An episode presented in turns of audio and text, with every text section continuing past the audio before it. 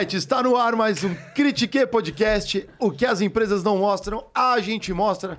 Eu sou Mário Espesiano, vamos que vamos, em mais uma noite espetacular de podcast, sempre muito bem acompanhado aqui, hoje casa cheia, com os nossos favoritos co-hosts André Geiger. Boa noite, André. Salve, família. Diego Baltazar, boa noite. Boa noite, posicionados aqui, mais um dia especial. É, especial aí, time completo aqui, hein? Super trio aqui.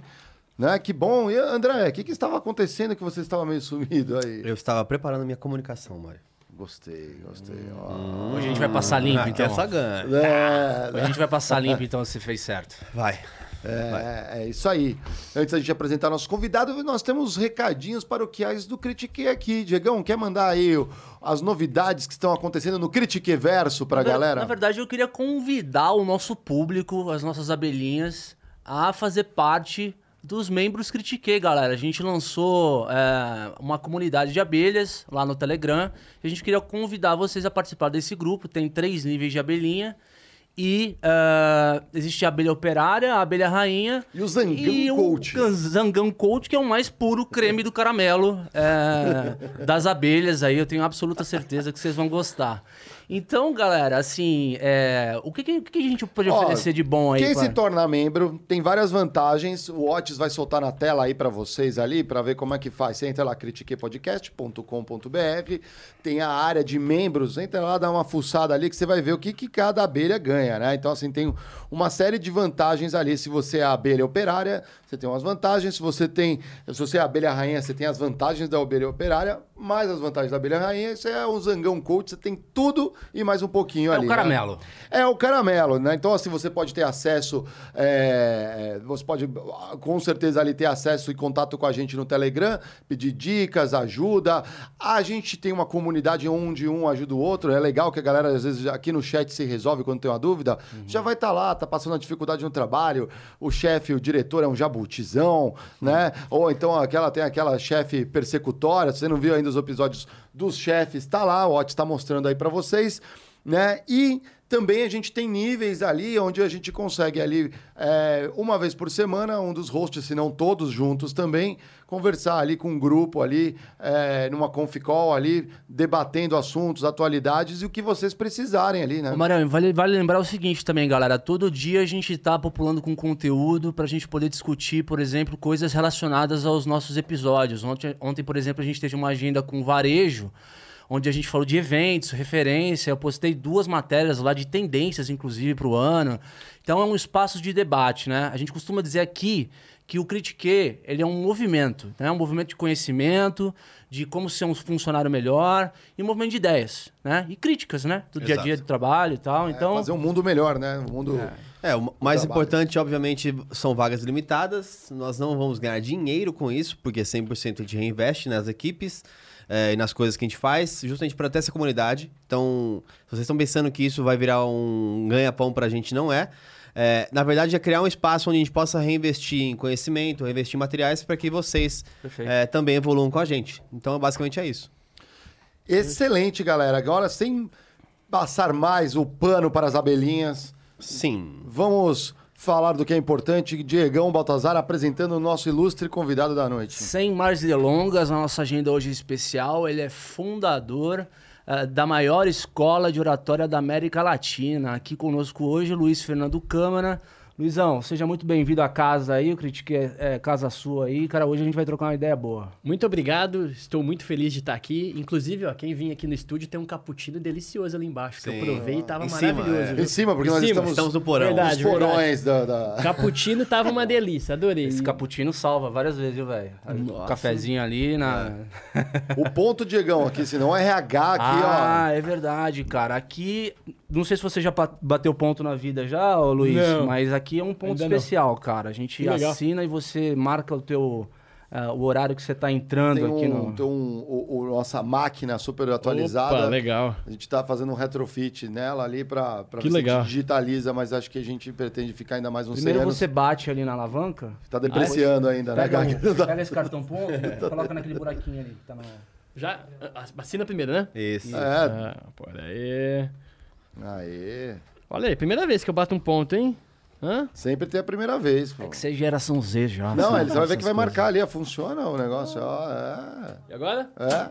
Tá lá, ó. Você tá com 28 anos, ô, Luiz? Eu estou com 31. 31, é geração Z já, né? Uhum. É, então, 31, 31 anos. Esse negócio de bater ponto é baby boomer, geração Y, né? É, Y bateu ponto. É, Y bateu ponto, cara. Ah, com certeza. Não é. sei se nesse artefato... né? Esta coisa, essa relíquia... Pode é uma relíquia, pode, opa. Pode, ó, vai tá ter um ponto de saída também. Adorei, assim. adorei, genial.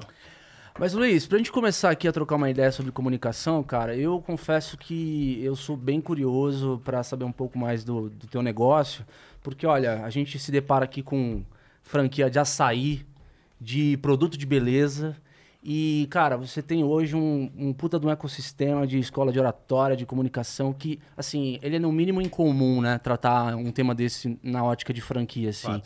O que que, o que, que te fez é, desenvolver essa ideia? O que que fez você acreditar que ela ia dar certo? Qual é a dor que você identificou assim?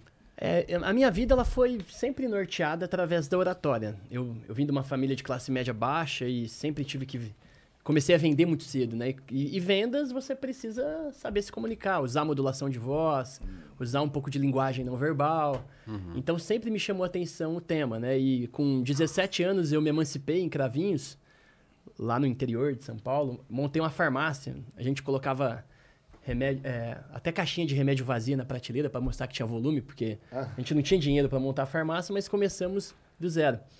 E o que deu certo na farmácia foi a oratória. É engraçado isso, né? Porque eu ia lá, batia no distrito industrial inteiro de Cravinhos, convencia o gerente de RH a fazer um convênio com uma farmácia, e ao invés de levar um cliente para a farmácia, eu levava 200 de uma vez. Então, desde o começo, a oratória mudou Nossa. minha vida, né? Uhum. E aí, montei uma segunda farmácia, tava com 25 anos, com duas farmácias operando, super, tava bem o negócio. Montei uma empresa de eventos empresariais lá, em, lá no interior, porque eu queria aprender com grandes empresários. Então, a gente levava Carlos Wizard para palestrar. E aí, nos eventos empresariais, eu via que muito empresário, às vezes ele tinha uma Porsche na mão, mas na hora de vender, ele vendia como se fosse um Fusquinha. Né? Ele subia no palco ali para fazer um pitch, para fazer um discurso, falava, cara, o projeto do cara é bom, mas não vende, não convence. E aí surgiu a ideia de criar um curso de oratória para atender essa demanda. Estudando o mercado de inglês, eu me deparei que na época tinha mais de 15 mil escolas de inglês no Brasil. Eu falei, poxa, por que, que ninguém fez com oratório o que fizeram com o inglês? Uhum. Então, desde o começo, a companhia, eu tive sorte de ter algumas mentorias, por exemplo, com o Jorge Paulo Lema, e uma coisa que ele sempre me falou, que negócio bom é negócio institucional. É aquele negócio que vai funcionar sem uma pessoa específica estar ali.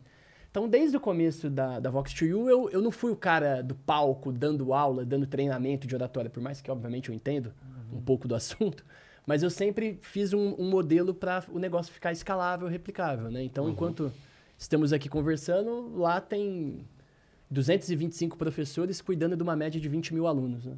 Legal. E a metodologia você desenvolveu do começo? Você se inspirou em algum modelo que já tinha no mercado? É, a gente foi contratando profissionais que faziam o método de ensino da Wizard, o método de ensino da Escola da Inteligência da Augusto Cury, liderando essa equipe, né? Para ir desenvolvendo o método, a metodologia própria. E aí a gente criou também o, o que eu chamo de engenharia pedagógica. Hum. Porque eu sempre fiquei assustado que tem faculdade que o professor tem que preparar a aula. E o MEC vai lá e carimba, né? Eu uhum. acho arriscado. Lá na Vox 2 o professor, obviamente, além de ser uma persona muito bem definida, né? Uhum. Que, que, que dá aula, ele tem todo o passo a passo da aula. O que, que ele fala nos primeiros cinco minutos de aula, qual dinâmica ele vai fazer, qual método ele vai usar. Então, tudo isso facilita para o modelo ser replicável. Uhum. Tanto que o nosso churn, para vocês terem ideia, é um, é um, negócio inédito. Nosso curso de oratória principal é um ano de duração, cara. Olha que Imagina você falar pro cara que ele vai treinar oratória durante um ano. Uhum. É. E o churn é 2%. A evasão é 2%.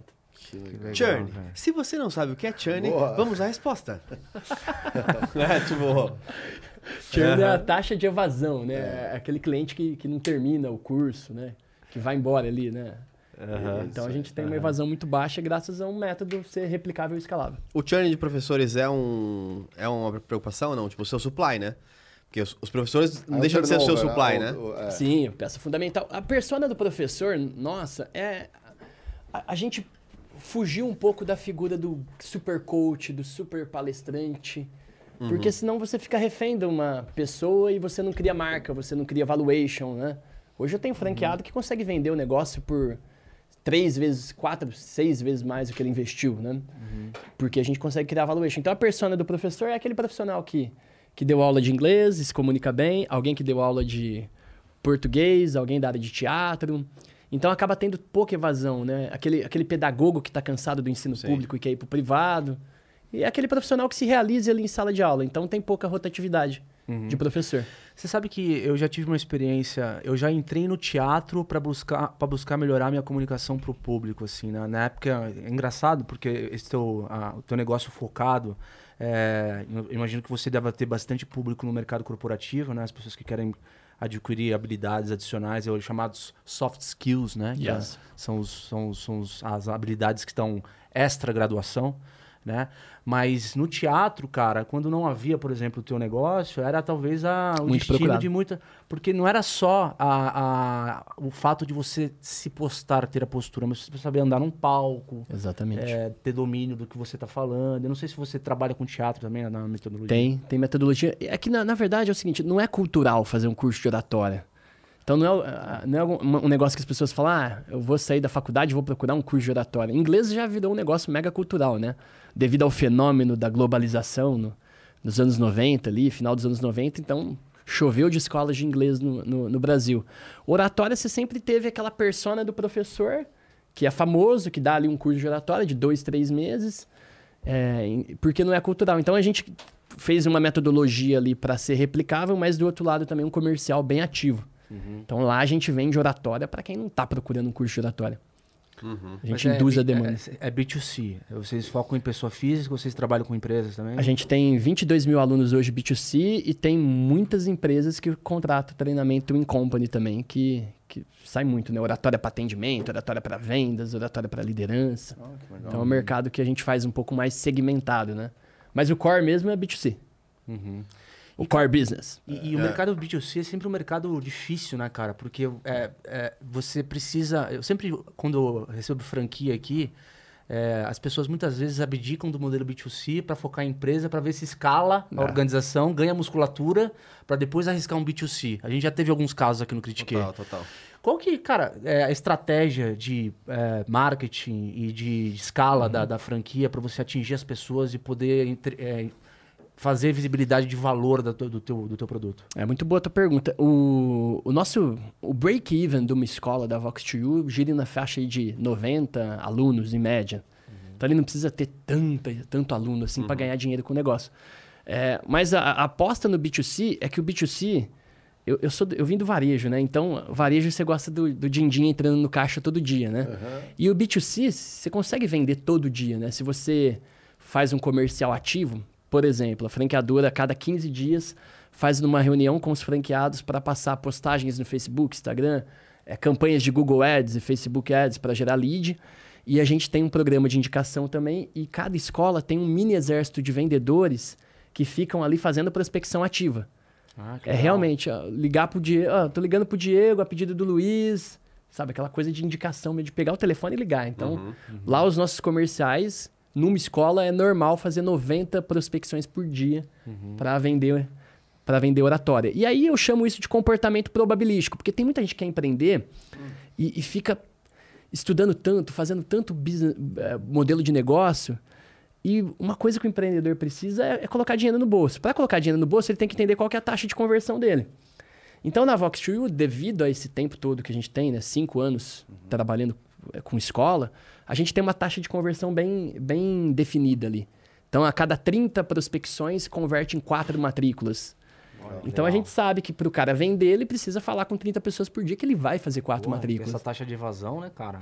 É. Interessante. É. Porque é, é um produto que e você entende hoje que o mercado tem uma falta de skill em comunicação nos profissionais muito, das empresas, cara? Muito. Ah, o ser humano, o, o, brasileiro, no Brasil e em muitos outros países, o melhor aluno é aquele que fica lá no fundo, quietinho, né? Uhum. O CDF que fica ali. No... Nós não somos Desde criança, a, a, o pai fala pro filho, fica quieto, cala a boca. Então, a, a gente é treinado para ficar quieto, cara.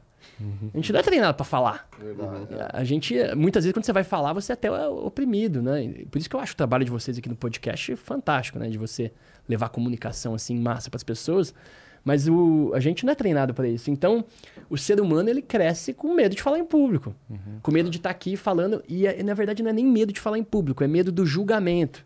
Uhum. Poxa, eu vim aqui hoje no estudo de, do, do Flow, é, aqui, aqui, no Critique, o que, que vão pensar na hora, que, é. hora que eu falar? É. O que, que, vão pensar? As pessoas têm medo do julgamento, né? Uhum. Então isso acaba travando muitas pessoas. Mariano, você já se defrontou com esse tipo de, de figura na, na, na, nas empresas? Porque às vezes eu, eu, eu, eu, acho pessoas que são fodas nas áreas. Só que você precisa acessar a pessoa. Você tem que ir lá, porque a pessoa ela, ela tem dificuldade de de chegar e trânsito, se, de tá se colocar, né? de se colocar ah, tá. comunicando, entendeu?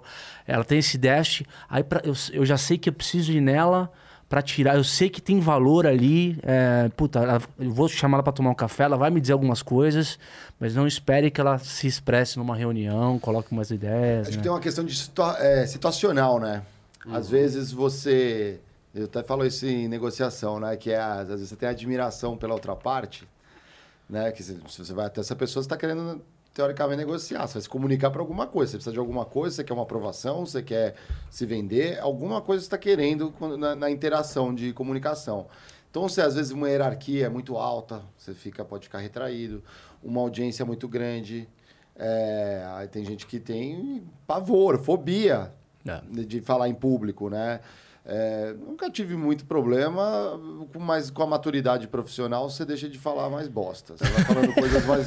Não, melhorando. É verdade, a experiência é a mãe da. Eu quero falar bem também, mas Não, é... É, que, é que eu acho também que tem que dividir algumas coisas, né? Para começar, nós três aqui, independente de, das empresas, nós somos muito bem treinados.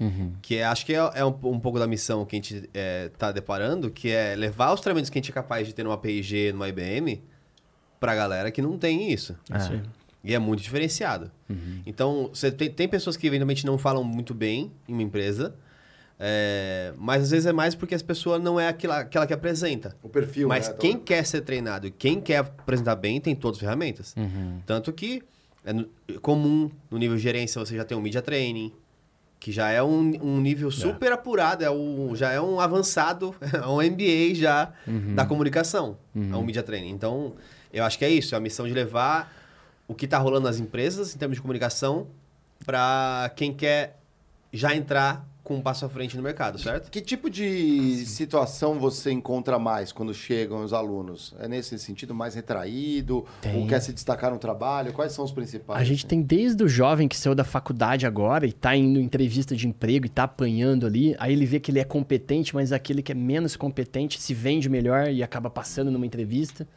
A gente tem o, o, arquiteto que precisa apresentar projeto, o advogado que vai fazer sustentação oral na frente do juiz, Nossa, verdade. o empresário que precisa liderar pessoas, vender teu produto.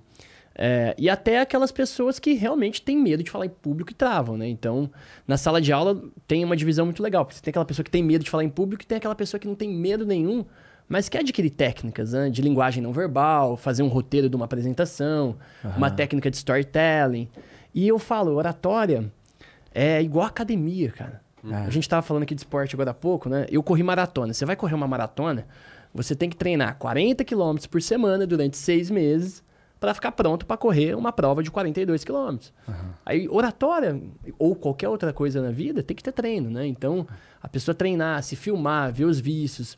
Às vezes a pessoa acha que não tem problema nenhum, aí ela faz uma gravação aqui no podcast, a hora que ela vai assistir lá no YouTube, ela vê os vícios né, tá, an, tipo, vários vícios de linguagem e ela nem percebeu, né? É. Então, quanto mais você treina, melhor fica. Aqui a gente olha os antigos, os primeiros. Isso que eu ia falar, cara. É, o Gaia falou, a gente é muito bem treinado, cara. Quem treinou a gente nesse podcast foi a vida, mano. É, tipo, porque a, Não, a, a, a experiência ajudou. É. Cara, eu lembro do primeiro episódio, quando a gente sentou lá em cima no Coringa.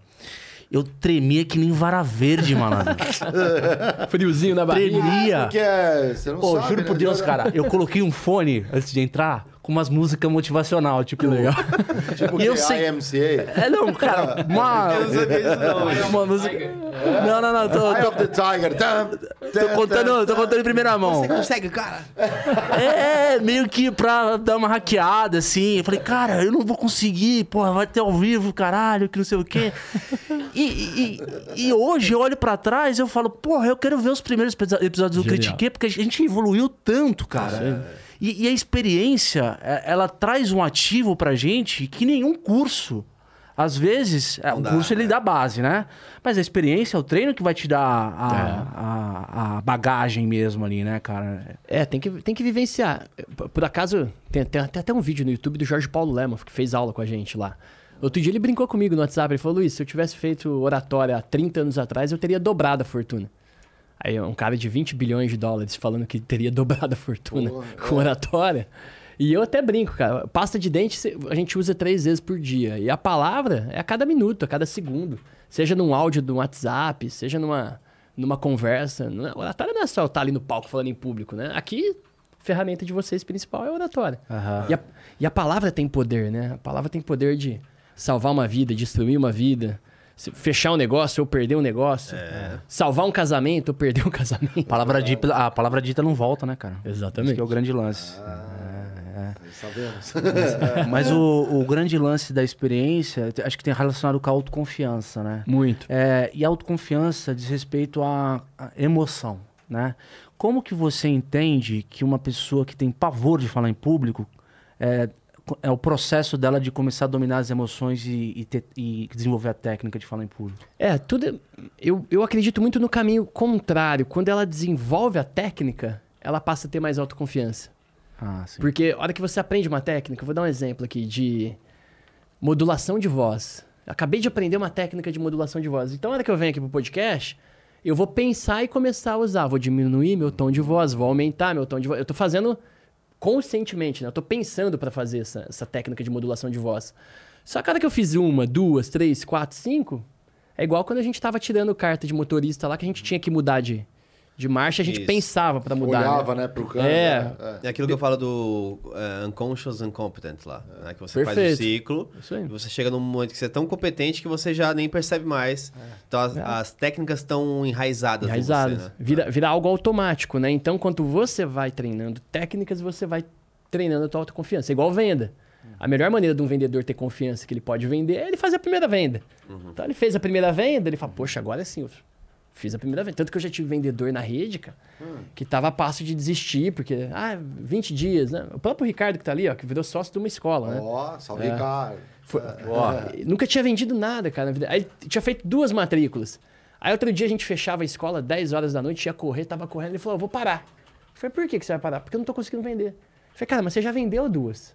Não, mas eu não sei vender. Eu falei: não, você sabe vender. Você já vendeu duas. Agora é repetir o processo, é aumentar. É, é- é- é estatística, né? Eu, eu, eu, eu adoro esse conceito de probabilidade, né? Então, eu como empreendedor, a gente sempre tem que ser movidos à probabilidade. E para ter sucesso na vida, você precisa criar probabilidade. Então, isso é em qualquer coisa, em vendas, em oratória, em modelo de negócio. É, fato. É, a gente também tem feito bastante disso aqui no Critiquei, de testar, né? Testar movimentos, É. testar coisas. E cada passinho que a gente dá em qualquer coisa, a gente aprende muito mais do que a gente imaginava, assim. Às vezes a gente pi- pivota uma Isso coisa e a gente fala assim, nossa, isso aqui é muito bom, mas para outra coisa. É, e só tem a oportunidade de achar esses erros quando você faz. né? Vocês você estão fazendo faz. três podcasts né, por, por semana? A gente três podcasts e vem coisa legal ainda mais. aí, é. Qu- quanto mais podcast você fazer, cara, mais sucesso vocês vão ter. Ah, Então, assim, aí as pessoas falam, ah, para empreender, ou o que, que eu faço, cara? Acho que tem que deixar um pouco de perseverança de lado e, e, e suar, cara. É que as pessoas elas entendem que assim, pô, mas é, o começar antes, o começar é feito melhor que perfeito, né? Há coisas e coisas. Então, eu vou dar um exemplo. A gente está agora montando a nossa outra programação, que é uma programação mais offline, que é decupando algumas ideias, alguns projetos, é, pontos de comunicação, cinco di- dicas de comunicação, por exemplo Genial. para enviar. Se a gente fizesse isso há seis meses atrás, a gente tinha zero capacidade de enxergar se estava bom ou não. Agora a gente fez um modelo, a gente já sabe, pô, a luz tá, tá ruim, ficou bom, a- o microfone deveria ser um pouquinho mais baixo. O áudio. Coisa que a gente nem imaginava lá atrás. Agora eu já olho e já consigo identificar, pelo menos. Então eu sei onde corrigir. Então esse que é o ponto de... Enquanto você não faz, você não sabe aonde corrigir. Esse que é o grande problema de não fazer, né? E, Exatamente. e eu posso te falar, o tempo ele é senhor no sentido de que no meu processo eu me considero uma pessoa que melhorei muito aqui na- nessa mesa eh, do ponto de vista de comunicação. Não significava que eu era eh, muito ruim antes, mas eu melhorei muito porque quando eu entrei nervoso desde o primeiro episódio aqui, o meu processo de crescimento era tipo, cara, eu tenho que melhorar, tenho que me preocupar com a dicção e, e fazer, fazer disso uma coisa, uma conversa. Ai, que Genial. bonitinho, Diego. Só que aí depois. Hã? Que bonitinho. Que bonitinho. Ah, eu tô depoimento É aqui. depoimento. Só que aí depois, cara, quando a coisa é, passou desse ponto, o meu, eu já tá começando a perceber em mim outras coisas. Tipo, cara, eu falo sem parar. Talvez seja uma insegurança que hoje eu encontro em bons oradores, que eu sei que quando o cara é um bom, um bom orador, ele faz pausas, cara. Sintetiza. E as pausas é que nem a música, velho. Você, você conhece essa música boa pelo silêncio que tá entre as, é, as notas. Genial. É, Nossa, é um poeta, vai no entre aspas esse daí É, agora. não, mas não, não dá pra fazer uma relação com isso? cara? Total, total. A, a pausas deixa a tua fala mais coloquial, mais impactante. Você vence alguns vícios de linguagem. Sim, O silêncio é, é fantástico na comunicação. exato. E, é, e, E ninguém para pra pensar nisso, né? É. Foi uma percepção que você teve. É uma coisa que a gente ensina lá na Vox 2U. Usa pausas. Tem aula só de pausas. Não, na- ênfase e Você já viu um discurso do Barack Obama, mano? Fora da curva. É muito Mano. bom. É muito bom. Ele dá umas pausas de 5 segundos. Você fica grudado no cara. Ele fala, o que, que ele vai falar? Tem, tem dois vídeos muito bons que eu recomendo que as pessoas assistam. Um é. Acho que são cinco dicas de comunicação que um, um cara que escreve. Escreve. Speech, como é que fala? É, em português? Discursos. Discurso. Ele escreve discursos Uau. e ele faz um, as dicas lá, ele dá os exemplos do to be or not to be. É muito bom. É, e tem um menino que fez um TED Talk muito bom. Procura aí, o Otis. É um TED Talks do. Eu vou lá achar com o Otis, rapidão. É, acho que faz sentido, até porque isso naturalmente já é uma propaganda para o seu negócio, porque de, de verdade, assim. Muito é, obrigado. É espetacular. A gente vai tomar strike. Não, strike não, mas se o cara vai tomar. Depois eu te mando os Pra gente ro- colocar lá, a gente faz. Eu preciso mostrar. Depois eu te mando royalties, já que você está fazendo propaganda. e e eu, eu acredito muito no poder do fracasso. Quê? qualquer coisa na vida. Ah, É você acha que tem que fracassar em alguma Eu acho que coisa? tudo na vida você só aprende errando, fracassando. E, e as pessoas. Você vai numa livraria, só tem livro falando de como ter sucesso. É. Você vê o- o- os influenciadores aí falando como ter sucesso. Aham, Eu- somos eu- críticos deles. Eu gostaria é. de fazer uma provocação para vocês fracassarem. Acho que, sabe, o fracasso que te liberta, cara. O problema é quando o fracasso leva uma grana junto, né? Aí, aí Olha, dói demais, né? Eu senti isso, viu? Já quebrei, já fiquei devendo 5 milhões. Você quebrou as farmácias? Não, eu quebrei um outro negócio. Uma outra rede de franquias que eu montei, cara. Porra, você tava... Fiquei, fiquei devendo 5 milhões de reais, cara.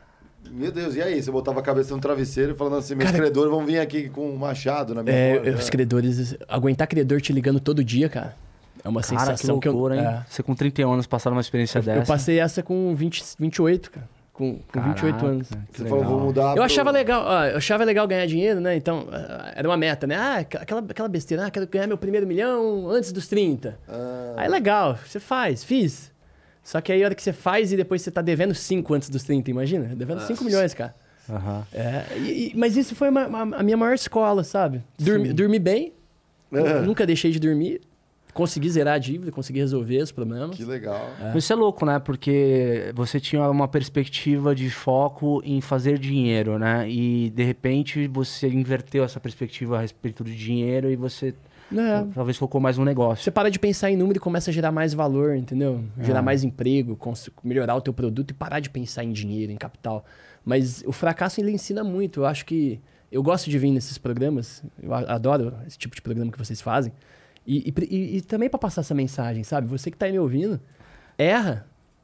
Sabe, obviamente que erros. tem, tem um conceito. não é Se você é médico e tá operando, não é. tem, tem, tem um negócio que chama stop loss, né? Que é a hora que você realmente vai parar de perder, né? Mas para construir qualquer negócio, você tem que errar. Tem que errar. Tem um- Sabe, um os empresários- associado, né? Ah, os empresários que tiveram mais sucesso, acho que eles poderiam falar mais sobre os fracassos. Pra incentivar quem tá ali, porque às vezes a pessoa fracassa E aí ela fala, poxa, eu não, eu não presto, eu não, eu não consegui. E às vezes ela, uma segunda tentativa, uma terceira tentativa, ela ia conseguir. É. Então, fracasso ensina na oratória, nos negócios, na vida. Que Fracassem. Tinha, tinha que acordar às 5 da manhã pra assistir umas lives da galera super bem sucedida que nunca errou na vida, cara. Eu falo, caramba, mas não tô conseguindo, cara. Eu, eu, particularmente, se eu tiver que ter sucesso, eu ter que acordar 5 horas da manhã, cara, eu tô fudido, porque eu não vou conseguir. Também cara. não, cara. Eu, eu sou um cara, vai- eu funciono melhor mais à noite. Tomar banho gelado eu também não vou conseguir. Tô- É, tem- tem- é, será que melhora Não, a e- dicção, e- tomar banho gelado? Não, é? E a gente tem que filtrar esse tipo de mensagem. né? Tem um meme genial, sabe essa figurinha de, de WhatsApp? É. Tem um franguinho assim olhando no, se olhando no espelho e embaixo tá assim: você é uma máquina de vencer. Então, assim, Genial. eu, eu- eu acho que tem, tem prós e contras. Por quê? Vamos ser honestos. Ah, vai lá, a gente vai. sempre fala da- dos lados bestas das Não, coisas. vai, manda ver, Gaga. Cara, eu postei esses dias aí na, nos meus stories um, um meme até, uma fotinho de um, um pai que contratou profissionais de CSGO pra é, matar tantas vezes o filho dele no jogo Muito bom Uau. isso aí. que ele perdesse o vício. Não, com certeza, isso funciona bem. Porque deixou tão, tão chato o negócio que ele desistiu. E eu até falei uma coisa que é tipo assim, ou esse menino, ele desiste, ou ele começa a jogar bem, Vai ficar bom, vai ficar e craque. aí vão falar assim, cara, esse menino tem talento pra ser profissional. Eu acho que pra, pra o que algumas pessoas vendem, em especial os que estão às 5 da manhã fazendo conteúdo, é... Essa comunicação, ou o fato de comunicar que você tem que acordar às 5 da manhã e que você tem que fazer uma coisa, é meio que você jogar contra os profissionais. É falar assim, cara, é isso. Pra você, óbvio que tem outros caminhos É que de não sucesso. é isso, Não, mas tudo é- bem. tem outros caminhos de sucesso. Ah, tá. Mas fato é, Claro, tá estatisticamente. É, né? você tá se testando ali. Estatisticamente, Sim, se você tem uma vida mais produtiva, com mais guidance, você procura mais, mais é, informação, procura se desenvolver, você tem uma chance muito maior de que. Mas ó, eu vou te falar, eu, eu ando estudando muito genética, né? Porque a gente- que eu, eu investi em alguns laboratórios, a gente criou uma empresa de testes genéticos inteligentes que a gente manda pra casa. Inclusive eu trouxe aqui pra presentear vocês, viu? Pra vocês. Pô, que Ah, legal. legal, vamos. Legal, cara. Cara, tem muita coisa que é biológico, cara. Tem muita coisa que é... Eu vou, eu vou te dar o meu exemplo. Ah. Sabe por que, que a corrida funciona pra mim? Porque eu tenho um gene meu que ele atrapalha o desenvolvimento do hormônio da dopamina. Então a minha dopamina ela baixa. Por isso que eu aguento o tranco hora que eu tô com uma dívida, por exemplo, de 5 milhões. Porque se eu tivesse a dopamina alta, eu poderia ficar deprimido. Então é um negócio genético. Olha que loucura. Então cada, cada biolo... É, ca- cada... Aí, Vamos descobrir, né? Aí por que, por que, que a corrida isso era funciona bem pra mim? Porque aumenta minha, minha dopamina. Por que, que criar projeto, empresa? Porque a hora que eu tô sonhando, aumenta minha dopamina. Então tem muita coisa que é biologia, cara. Você pode acordar cedo, cara. Tem É, gente que. mas, eh, relógio biológico não funciona. Mas vocês tocaram num ponto interessante. A minha única questão aqui, um ponto de reflexão, é que as pessoas elas estão livres para errar e tá tudo bem. Entendeu? Tudo bem. É, é você, tem que, você tem que se conhecer e dar a volta por cima de alguma forma. Mas não tem problema em errar. A gente tá, tá no- tem uma sociedade que às vezes é, você precisa mostrar, entregar, ter produtividade, e nunca cair e tal. Cara, acho que cair é essencial para você talvez voltar mais forte, né? Mas, mas meu ponto não é esse. Meu ponto é o seguinte: imagina que é, você tivesse a capacidade de fazer. Oi. Teu microfone morreu. Já que é. Tô vendo aqui. Ah. Alô? Voltou? Voltou. Imagina que você tivesse a capacidade de fazer treinamentos on demand para qualquer nível de budget. Então o cara fala assim, cara, eu quero um, orçamento. É um orçamento. Ah. eu quero um- que você me prepare um treinamento para uma pessoa e o, o dinheiro que eu tenho para preparar essa pessoa é um milhão de reais. Você consegue montar. Pensar, pô, esse cara é um orador muito bom, isso aqui é o negócio. É, quando você coloca é, as pessoas versus profissionais, pra mim é isso. É você, por exemplo, você quer melhorar a oratória das pessoas ou você quer deixar a oratória das pessoas profissionais? Porque tem tanta coisa envolvida que as pessoas que, que assistem às vezes não, não sabem o que, que é um como um profissional faz Pode ser as duas a coisas. preparação. Pode, mas vou dar um exemplo. A gente a gente estava aqui com o Otávio Neto, o narrador. Uhum. Uma pessoa que é, é- o trabalho dele, a ferramenta de trabalho dele é a voz. Cara, é incrível. Ele chega meia hora antes no estúdio com aquele negocinho de oxigênio, fazendo. E o cara já faz isso há 15 anos. Aí tu fala assim, ah, treinar pra quê? Romário. Não, ele chega, É. ele fica lá, lá, lá, lá, lá, lá, lá, lá, lá, e faz os parágrafos, os, sei lá, os Que os- negócios que os, o Watts coloca ali, ó, as palavrinhas dele que tem na carteira. Ah, tá. Sim, fala, vai pra Fala aí, ó. trava-línguas. Quer?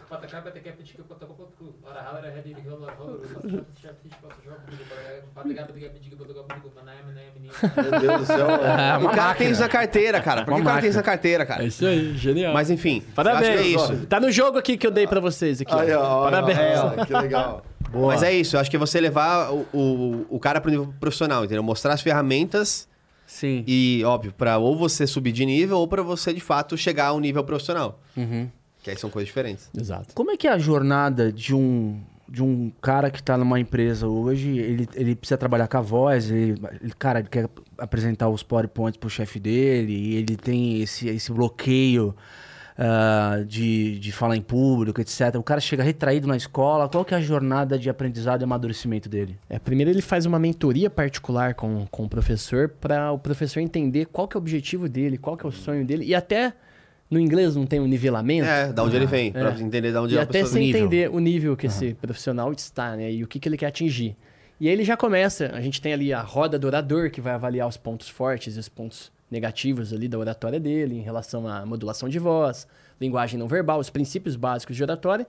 E ali nessa mentoria número um, o professor começa a dar uma aula ali particular para ele, né? Para aumentar a confiança e entender qual que é o foco dele. Porque tem esse profissional que chega lá e tem aquele profissional que não tem problema nenhum, que só quer pegar técnica, né? Então esse é o primeiro passo. Depois ele tem uma jornada ali que ele vai treinar 80 técnicas com um método de ensino, com apostila, com livro. Né? Então ele vai aprender a técnica ali de modulação de voz e vai pro palco três vezes, é filmado, compara o primeiro vídeo com o oitavo para ver a transformação que ele teve. Tem o portal do aluno também que tem ali as técnicas gravadas. Então é uma academia mesmo para ele realmente ir treinando e se Legal. desenvolvendo, né? E é uma experiência coletiva. coletiva, em sala de aula normalmente tem 12 a 20 alunos trocando, porque você sentindo aquela energia no palco ali de ter 20 pessoas ali, né? Quando é alma com alma, né? Essa troca de energia, ela é, ela é insubstituível, né? É, e foi isso que eu achei interessante, porque a gente tá num mundo que é, muitos produtos são quase que 100% digitais, né? Então Sim. você sai lá um, um vídeo que você reage a ele, uma apostila que você lê e você não faz nada com isso. No máximo treinou no espelho, porque foi uma técnica tipo, Ah, que é passaram. aham. É. É, então, quando eu vi, na verdade, o seu modelo, eu achei mais interessante porque ele é contra-intuitivo no modelo de escala, mas ao mesmo tempo ele consegue mostrar que, cara, existe uma escala que entrega conteúdo. É isso aí. Porque para oratória, imagina, o quão rico é esse tipo de ambiente de sala versus você ler uma PowerPoint em casa, pagou lá R$19,90 ou qualquer coisa que é um curso online e não absorveu nada. Exatamente. A gente tem muito cuidado com isso. Na pandemia, a gente teve que fechar as operações, né? Devido ao Covid. Então, a gente ficou, cara, quase um ano com as escolas com as portas fechadas. Aí, a gente fez uma operação de guerra, na época, para salvar as empresas, né? porque senão a gente ia quebrar, né? Sim. de, de- de uma plataforma online. E o que, que a gente fez nessa plataforma online? Que ela existe até hoje, mas não é nosso core. O aluno assiste a aula, ele vê a técnica, só que para ele passar para outra aula, ele tem que se filmar, gravar o vídeo, subir o vídeo na plataforma e receber feedback do- da equipe pedagógica. Legal, legal. Ah, é como se fosse uma, uma evolução ali, só que online. Online. Então a gente fez isso devido à pandemia, a gente acabou fazendo. É é uma plataforma que hoje tem uns 15 mil alunos, tem alunos em oito países. Só que o foco mesmo, o, o presencial ele é insubstituível. É, ele é E, específico. e tem uma coisa que você aprende com, a- com o teu colega de sala de aula.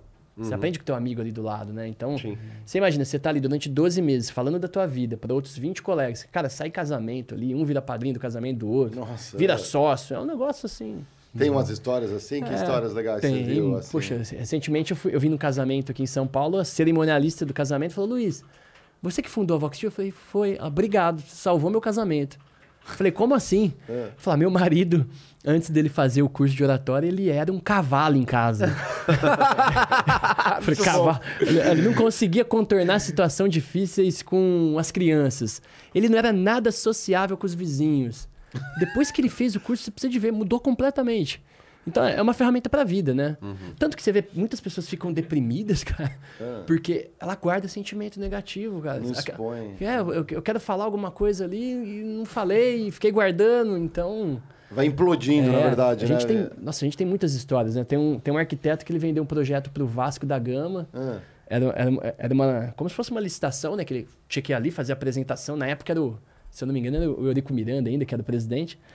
E ele virou para mim, me ligou depois, todo feliz, emocionado, né? Porque ele ganhou, né? Ele falou: Ah, eu dei um Vox to You lá. Tipo, ele usou, porque ele usou Ah, técnicas, né? Então. Ah, A, a gente tem essas histórias assim que é magníficas, né? E o perfil é, é- é impressionante, porque o, o negócio, o negócio de vocês é, é muito amplo, né? Você tem um público-alvo que tradicionalmente costuma procurar a tua escola. É, qual que tá a faixa do teu público? né? Ah, a gente tem. eh, ho- Hoje é o público adulto, né? Que já está no mercado de trabalho e aquele público que realmente. Aquele empresário que perdeu o negócio através da oratória, o advogado que precisa vender o serviço jurídico, advogado, você vai para o tribunal. arquiteto, engenheiro, gerente, vendedor, líder, né? E agora os pais começaram a pedir. É Luiz, meu filho precisa de oratória. E aí a gente está lançando agora o Vox True Kids e Teens para criança. Com método específico Porque vocês estavam falando do joguinho, a criança está crescendo hoje no joguinho e vai no restaurante não pede um prato, não, não se comunica, não olha no olho. Então, a pedido dos pais, a gente Cara, eu já pensei cara sobre assim, isso. ó, já conheço pensei sobre isso. assim, nu- é. Numa, numa época onde, puta, essa, esse ecossistema gamer tá crescendo, as pessoas estão cada vez mais engajadas no digital. É, será que dá pra correlacionar com a perda de habilidade, por exemplo, de, de comunicação no geral, assim, cara? Vai perder muito, cara. Acho que vai perder muito. Inclusive, é, tem um agravador que as pessoas talvez não saibam que quando você sai do ambiente é, físico para o ambiente digital, você corre um risco que é o ambiente que o seu filho está inserido. Vamos supor que ele joga um jogo na, na internet. Não necessariamente aquela comunidade é uma comunidade que é positiva, às vezes ela é tóxica. Ah, ele vai sair de lá um monstro? Não. Mas tem vários relatos, por exemplo, de gente que joga online e que não fala porque tem medo de ser é, zoado pelos outros Uau. amiguinhos. Então, um time de CS, por exemplo, são cinco pessoas comunicando o tempo todo. É, é super importante, acho que com certeza a- a- o pessoal que, de- profissionais do, do eSport, por exemplo, fazem oratória. Mas quando você vai pra base, tem muita gente que comunica super mal. Então você fala assim: ah, é, pra direita. Vamos supor, eu comuniquei uma coisa errada. Os caras já falam assim: seu burro, não é por aí. É, aprende a falar, fala direito. É, é zoado. Aí ele nunca mais fala. Bullying. É, é um bullying digital, Não, mas e, é. E tem uma. A interação da- desse tipo de comunicação, ela.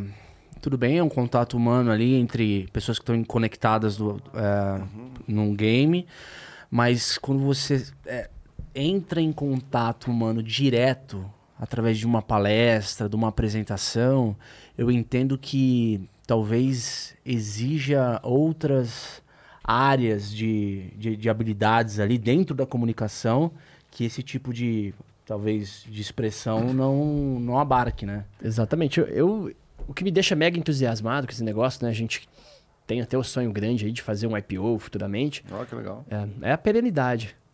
Eu acho que dificilmente o ser humano vai deixar de se socializar e ter que vender uma ideia, ter que falar, ter que se comunicar. Então, é, o ser humano foi feito para se socializar, né? Pra, pra ven- e para qualquer coisa na vida, a oratória é fundamental. E esse mercado hoje de tecnologia, ele vem facilitando muito o nosso negócio, porque a pessoa quer gravar um podcast, precisa falar bem. Quer gravar um YouTube, precisa falar bem. E aquelas outras pessoas que estão ali retraídas, né? Outro dia eu vi até um negócio engraçado, o Elon Musk, né? Falou, ah, por que, que você excluiu o teu, teu, tua rede social ali? O Elon Musk, que é o Uhum, Sim, sim, sim. du- 200 bi de, de dólar, não mais, né? Hoje, né? Mas ele não fala tão bem assim. Não fala, mas sabe o que ele falou? Uma coisa engraçada. Ele falou, sabe por que que eu excluí? Porque eu tava me sentindo deprimido. Eu olho ali, cara, todo mundo é mais feliz que eu, todo mundo tá com. A hora que você olha a rede social ali, não tem ninguém deprimido, não tem ninguém com problema. Eu começo a me sentir mal. Eu falei, poxa, se, o- se o cara mais rico do mundo tá se Sente sentindo mal. mal. com rede social, Aí ele, ó, 250 bilhões ali, ó. É o número one? bilhões de dólares aí, ó. E Um agora, porque trilhão. o Critiquei tá Number comentando, esse, du- esse número já deve estar em 250. Um pouquinho maior, é um pouquinho maior, com porque certeza. ajudou. Você sabe que o, o- Compre Tesla.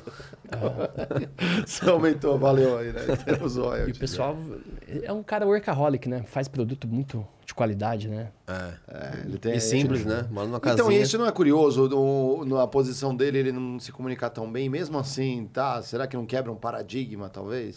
É, te- você tem muitos, né? Ho- Hoje no, você tem muito grande empresário que não, não se comunica bem, mas aí tem um detalhe muito importante.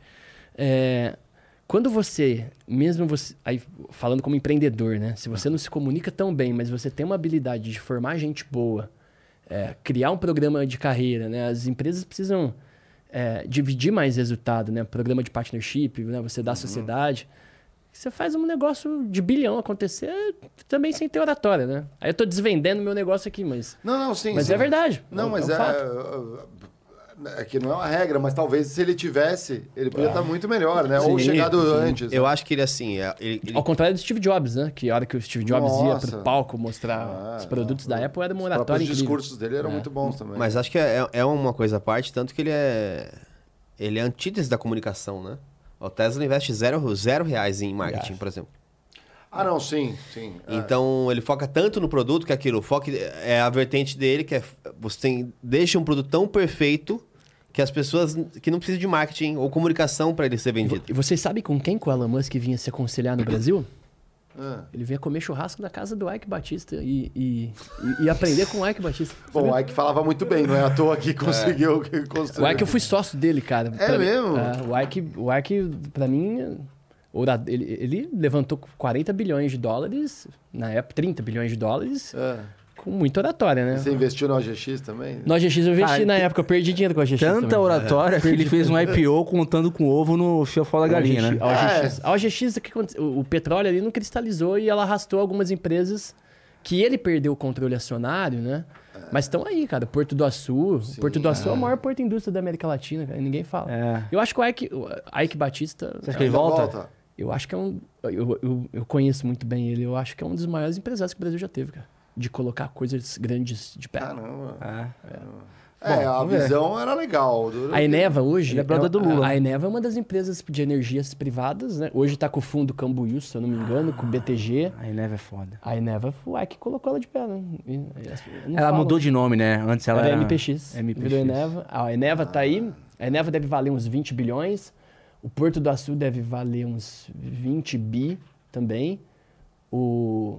Talvez eu vou ser cancelado aqui, hein, que eu tô falando bem do Ike. Não, não vai. Vi- 20 bi o Porto do Açu, a Eneva uns 20 bi e o, o Sistema Minas Rio da Anglo American aqui também vale uns 20 bi. Ah, então, sim, cara, se você somar os projetos que estão de pé dele aí, não foram PowerPoint não. Tá tudo É, aí. tá tudo em RJ, né? já- não, Tem, tem uma... Por exemplo, tem uma... a Eneva distribui lucro assim, ó. Ah, a Eneva sim, A mas Eneva a distribui MMX, essa X aí a tá tudo em... MMX, fu- a MMX, RJ, a OGX afundou. É que tem coisa também que você só. Só tem como começar grande, né? É, não Tem tinha como coisa que assim uma não tem como, é, é. Então, assim, é, você tem que ter empreendedores, vamos dizer assim, na alta classe É. é, da economia. Que são pessoas que vão eventualmente pegar, juntar pessoas que estão cagando pra fazer, por exemplo, um navio. Cara, não quer fazer um navio. Mas alguém vai lá e conecta pô, alguém que tem dinheiro, alguém que tem a operação O e faz acontecer. É. é. Esse cara é um empreendedor. O, Ike foi meio que isso. Ele foi juntando caixinhas. O Ike, pra você ter ideia, eu tava em Cravinhos, eu tinha 19 anos de idade. Eu tava montando a segunda farmácia. Mandei um e-mail pro grupo EBX e falei, cara, eu tô fudido, tô devendo, tô querendo começar um negócio, não tem nenhum empresário aqui na família. E na época ele era o oitavo mais rico do mundo, né? E realmente, eu batia na porta dos empresários do interior de São Paulo, não era aberto igual é hoje, né? 12 anos atrás, 13 anos atrás. O Ike, não sei quem que foi o maluco que encaminhou pro Ike, ele respondeu. "Vo- é, eu não te inspiro, você que me inspirou com a tua história, vem pra cá. Fui almoçar com ele há 12 anos atrás, cara. Eu te falo que aquele, aquele almoço mudou minha vida. Ah, que legal. Ó, tomou uma mentoria Foi um almoço grátis ali. Ah, apre- a, gente aprende a pensar grande, né? é, isso, é, um- é. isso muda louco. muito. Nossa, e ele tem, e ele tem um negócio assim que, que eu acho legal, que é um patriotismo muito forte pelo Brasil, sabe? Uhum. Então eu acho que ah, é, orgulho de ser brasileiro mesmo, de construir coisas no Brasil e fazer aqui.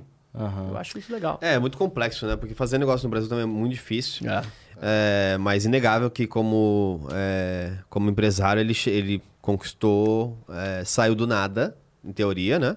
Do nada no sentido de na bolha que ele chegou. A família dele tinha influência política. Tinha, já. tinha. Não, tinha, foi ministro, sabia onde, sabia onde é. estavam os minérios, sabia tudo, Sabia mas, tudo, tinha informação privilegiada. Mas, mas ele ainda mais assim, construiu. executou. Executou muita coisa, É. né? É, é. Botou em prática. Bom, os, os, os credores dele aí estão E eu vou falar uma coisa pra vocês. Os caras que, que eu conheci, assim, que mais tem bilhões, assim, fo- foram os mais humildes. cara. O Jorge Paulo, pra você ter ideia, ter humildade de parar pra fazer um curso de oratória, Dona Dambev, Burger King. Eu tô fazendo propaganda aqui. Não, pode falar. Eu falar, falo. Fala pra Ambev mandar uma, uma cerveja pra gente, então. Já que Quando a gente tá fazendo... o Já Lema- falei, o já. Lema não, o Lema- O Sechiari tá lá, a Gargione tá lá. Já que a gente- Quando eu, eu- eu- quando eu trabalhava aqui na PepsiCo, na, aqui em São Paulo, na JK, na Juscelino, é, tinha uma hamburgueria ali pertinho ali. Essa vai ter que fazer propaganda ali, acabar, mas era o Joaquins. Fica na Joaquim Floriano. Então a gente ia a pé de vez em quando ia lá. E aí um dia passou um senhor alto, grisalho, com dois seguranças atrás, conversando numa boa, porque a Ambev é ali do lado, era pertinho. Ele atravessava a avenida ali e ia a pé. Cara, e eu indo pro mesmo lugar que ele tava.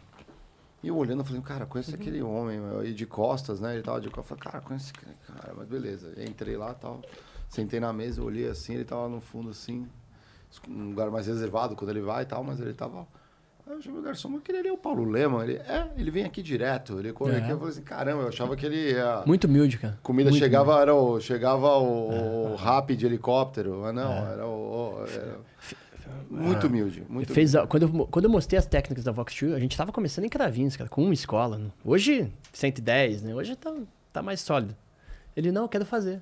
A gente preparou ele pro Day One da Endeavor, ficamos dois dias treinando a oratória dele. Aí você imagina, o cara vem da Suíça, passa dois dias treinando oratória. Na época, acho que já era brasileiro aí, né? Mais, mais, mais rico em equity, né? Uma humi- humildade Olha, que ano que foi isso? Foi em 2015, 2015, 16. Aham. Cara, às vezes a gente tem essa impressão mesmo, né? Você vê um cara palestrando assim e fala, puta, espetacular. Aí você fica falando, puta, como é que ele consegue fazer isso, né? Você não percebe. É, é. Não, que eu falo assim, todo mundo que deve fazer seu curso deve sair, deve sair de lá com mais sorte. Ah, é, exatamente. É, é. né? Porque pessoas falam assim, nossa, como deu sorte. Olha, fazendo apresentação pra uma galera aí. É, deu Não, sorte. mas é- a gente. Foi lá fazer um curso de dois dias, foi lá, então. Mas sabe o que, que é isso? Desconhecimento. Ou, ou, às vezes mesmo ah, autoestima. Porque a gente acha, a gente se coloca numa posição, cara, esse cara é muito foda, tem um puta talento. Agora o que a gente não sabe é que oratória é o caso clássico do cara que, pra chegar onde ele chegou, ele tem que ficar. Qual que é o ritmo de treinamento de um cara top, top one, assim, que. Ah, Os caras ficam ensaiando, não fica? Fica. Quanto mais você treina, melhor fica. Eu. Eu acho que você ter humildade, só de você ter a humildade de querer aprender, cara, já, já é um grande passo. E, e às vezes, quando a gente fala de conhecimento, a gente tem que tomar mais cuidado com aquilo que a gente não sabe que não sabe. Porque tem aquela coisa que você fala, ah, eu não sei isso. Poxa, você sabe que não sabe. Agora tem muita coisa que a gente não sabe que não sabe, que a gente precisa realmente descobrir. Então, quando você entra nesse, nessa esfera né, de treinar, praticar, tá, as melhores palestras. Né? Eu, vou, eu vou te contar, uma das me- melhores palestras que eu vi, e não foi aluno nosso, foi do Zé Roberto da, da seleção brasileira. Foi uma das maiores palestras que eu já vi, assim. Não, ó o Zé Roberto é muito bom. espetacular. Mas ele treina pra. É o mesmo treino que ele tem no esporte, na vida dele ali. Pra fazer aquela palestra, treina pra caramba. E a hora que ele vai dar palestra, cara, ele dá um. show- É um, é um showman ali. Nas Né? empresas, ele vai nas empresas. Vai, vai. eu acho. É que ele já fazia isso, né? O- nos corredores do. Como capitão ali, né, do clubes, ele bairro, sempre, né? sempre Imagina, foi é. muito bom de oratória. O Palmeiras é grande. Essa oratória é dele. É dele. Ah. É dele. Fora da curva. 2000 e 2020, acho. Depois daí o Palmeiras ganhou 5, 6 títulos.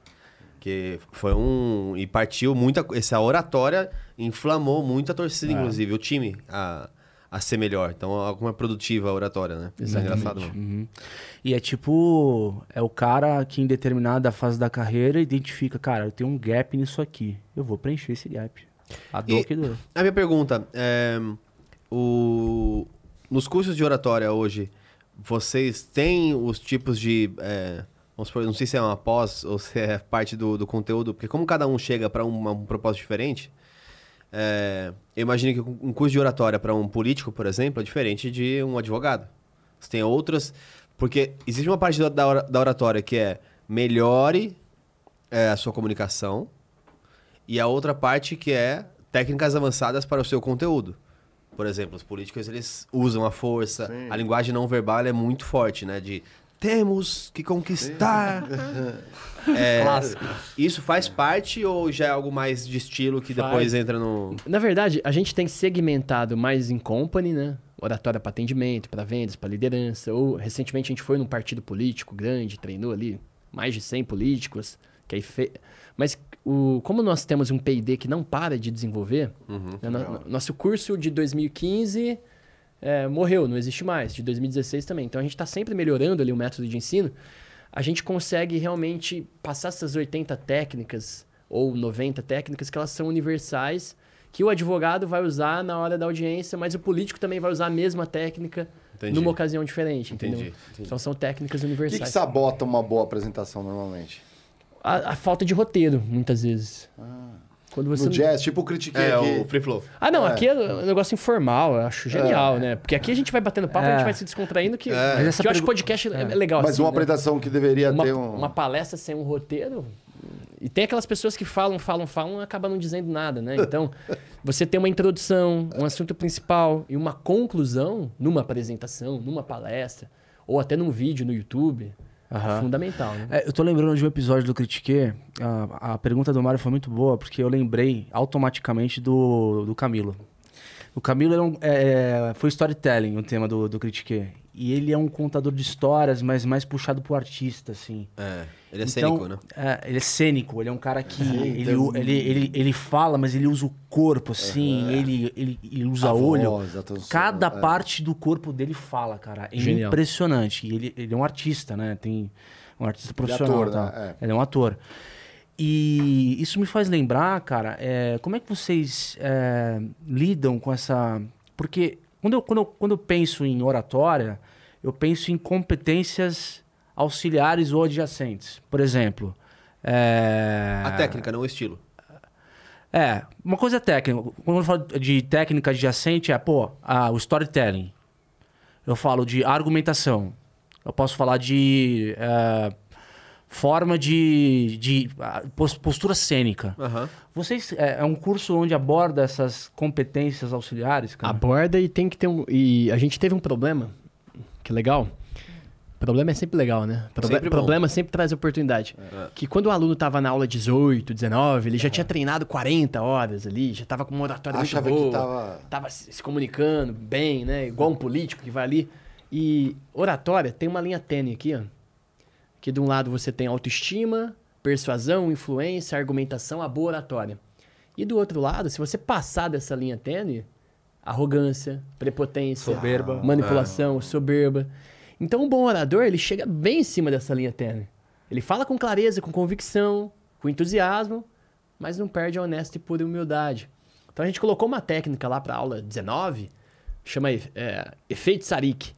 O, o aluno aprende a usar argumentação convincente, mas colocando até uns pontos negativos ou defeitos na própria apresentação. Porque tá todo mundo de saco cheio do politicamente correto. Fato. Quando você vê aquele cara com muita oratória, com muita. Você fala. Já gera uma Não é um ser humano, é um robô e- e que tá falando. além né? da Um robô- técnica- Robotizou a oratória. É, eu tô aqui, foda-se, eu vou Vamos falar resumir. palavrão aqui. Então é. você é a pessoa que eu devo culpar pelo. E tá tudo bem. Quê? Por- porque esse o tá tudo bem é meio que isso. Tipo, começaram a falar e tá tudo bem, muitas vezes pra coisa que nem tá tudo bem, mas só pra ser esse. É, como técnica. cuidado. Sabe, falar assim, não, eu sou contra é, falar que os cachorros. qualquer coisa. E tá tudo bem. É um passo de te colocar num. Nossa, não- também não tô falando só que tá tudo errado, né? Não, é que assim, não é o fim do mundo você se propor a fazer uma coisa e, e fracassar. Só foi esse meu ponto, entendeu? Não, sim, o que eu tô falando é o seguinte: é, nesses cursos, por exemplo, você pode falar assim, ah, é, vamos supor um vegetariano brigando contra, co- contra alguém que come carne. Em geral, existe um conflito Debate natural. de ideias, né? Alguém comunica bem, ele vai fazer a ponderação do tipo, cara, é, você, por exemplo, fez uma escolha de, de ser vegetariano. E tá tudo bem. E, tá vendo? Esse tipo de passo pra trás, o tipo, se colocar como mais humilde.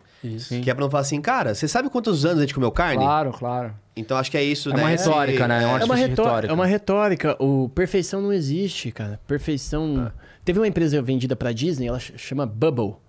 O, o, o CEO dessa companhia, ele ganhou o conselho de administração da Disney falando dos defeitos da companhia. Ele fez uma apresentação falando sete motivos para os investidores não investirem na Bubble. O que, que aconteceu no final? A Disney foi lá e comprou. Por quê? Perfeição não existe. É. Então, a, a boa oratória é, é importante, é, mas com naturalidade. Sim, mas eu vou te falar que é óbvio que um cara, um palestrante, ele vai adquirir as técnicas, ele vai puta, estudar, vai no mínimo detalhe. Só que tem uma coisa que tá dentro do ser humano que o cara vai achar a partir do momento que ele vai pro game, que é a conexão, mano. É, a- e aí, e aí eu vou entrar num ponto que é o estilo próprio. Genial. Como é que é, como é, é, que te- é tema de uma aula. Você fez nosso curso de oratória, hein? Não, mas um dia eu pretendo fazer. Aí, ó. É tema Humildemente falando, Ele um tá dia eu pretendo ele tá- fazer. Eu gosto muito Todo da ideia tema de aula nossa, ele tá falando aqui. Aquele hoje. é Nardola, você- ele tá, estudou ali, ó. estudou, hein? Você mandou, você mandou um cliente oculto lá na Vox Tree. eu Quem lembro. jogou é o Mr. Chopper. né? Porque pensa o seguinte, cara, o cara sabe falar bem, ele pausa, ele, puta, ele vai de um canto pro outro do palco e tal. Só que, cara, é, ele tá prestando atenção no público. É isso aí. Opa, E, tipo, e como Não é que- faz a leitura da, da audiência, né? É isso que você tá falando? Não faz a leitura da audiência. Porque as- o, o cara, o, cara que, o cara que é bom. Eu já vi palestrante, cara, brincando com o público. Geralmente essa galera que faz stand-up aí, Nossa. eles testam o público toda hora pra ver se tá rolando engajamento. É o test and fail, né? Porque às vezes o cara pô, tá contando piada, o pessoal tá rindo forçado ali pra. Eu, eu acho que é mais a- o começo é medindo temperatura. É. Porque os caras que são bons, e é isso que as pessoas não entendem, o cara que é bom, ele faz uma piada, ele pega a reação do público, e com a reação do público, ele adapta o resto inteiro da apresentação. E aí você vê a apresentação que é muito boa, você fala assim, nossa, como o cara é bom. E é porque ele já tem essa técnica. De, pô, é uma plateia mais quieta? Tá, eu aciono ou não que eles participem. É uma plateia mais. é, que tá falando demais? Será que eu tenho que levar um pouco minha voz pra eles perceberem sem que eu tenho que falar ou não? Sa- Surgiu algo que eu posso fazer uma piada com isso? Tipo do. Couber. Mas do eu posso te falar? né? É, o Camilo, é, eu almocei com ele né, um dia antes do Critique e ele, ele falou, acho que ele falou um episódio também na mesa pra gente. Cara, quando eu vou fazer uma palestra na empresa, eu gosto de ficar na porta. Uau. Porque eu gosto de ver energia, as né? pessoas entrando e aí eu vou saber qual é a energia daquele público e saber qual que é a minha, o meu tom de voz que eu vou, que eu vou Isso aí. começar. Isso é muito louco, né? Isso é, sensibilidade. Como é que, é, como é que é, é experiência pura, né? Como é que vai? Isso aí depois? é é experiência pura porque vo- você tem que estar sentindo o público ali o tempo todo, né? É, você tem que ter esse discernimento ali, né? Criar um rapport, né? Que é a palavra de origem francesa, que significa relação. Como que eu faço para ser aceito pela energia da outra pessoa? Então, você tá ali sentindo o público, você vê que o cara tá começando ali dar, dar uma pescada, poxa, é hora de eu contar uma piada, né? É hora de eu fazer uma pergunta. Então, outro dia a pessoa falou, ah, eu sei uma técnica boa quando eu tô falando em público. Eu, eu miro numa pessoa e fico olhando só para ela. Cara, você- vão achar que você tá paquerando a pessoa, né? Poxa, você, tem, você tem que... dis- Assédio, né? Ele quer comigo, né, meu? Ele quer comigo. A pessoa vai se escondendo, escorrendo na cadeira, né? É. Você tem que distribuir o olhar. Depende, se a plateia é só uma pessoa, É, aí sim. aí você Aí tem que olhar nos É, olhos. é. Então você tem que distribuir o olhar, mas principalmente para sentir a energia do público, né? Porque é troca de energia constantemente, né? Isso Então, é muito ruim aqui.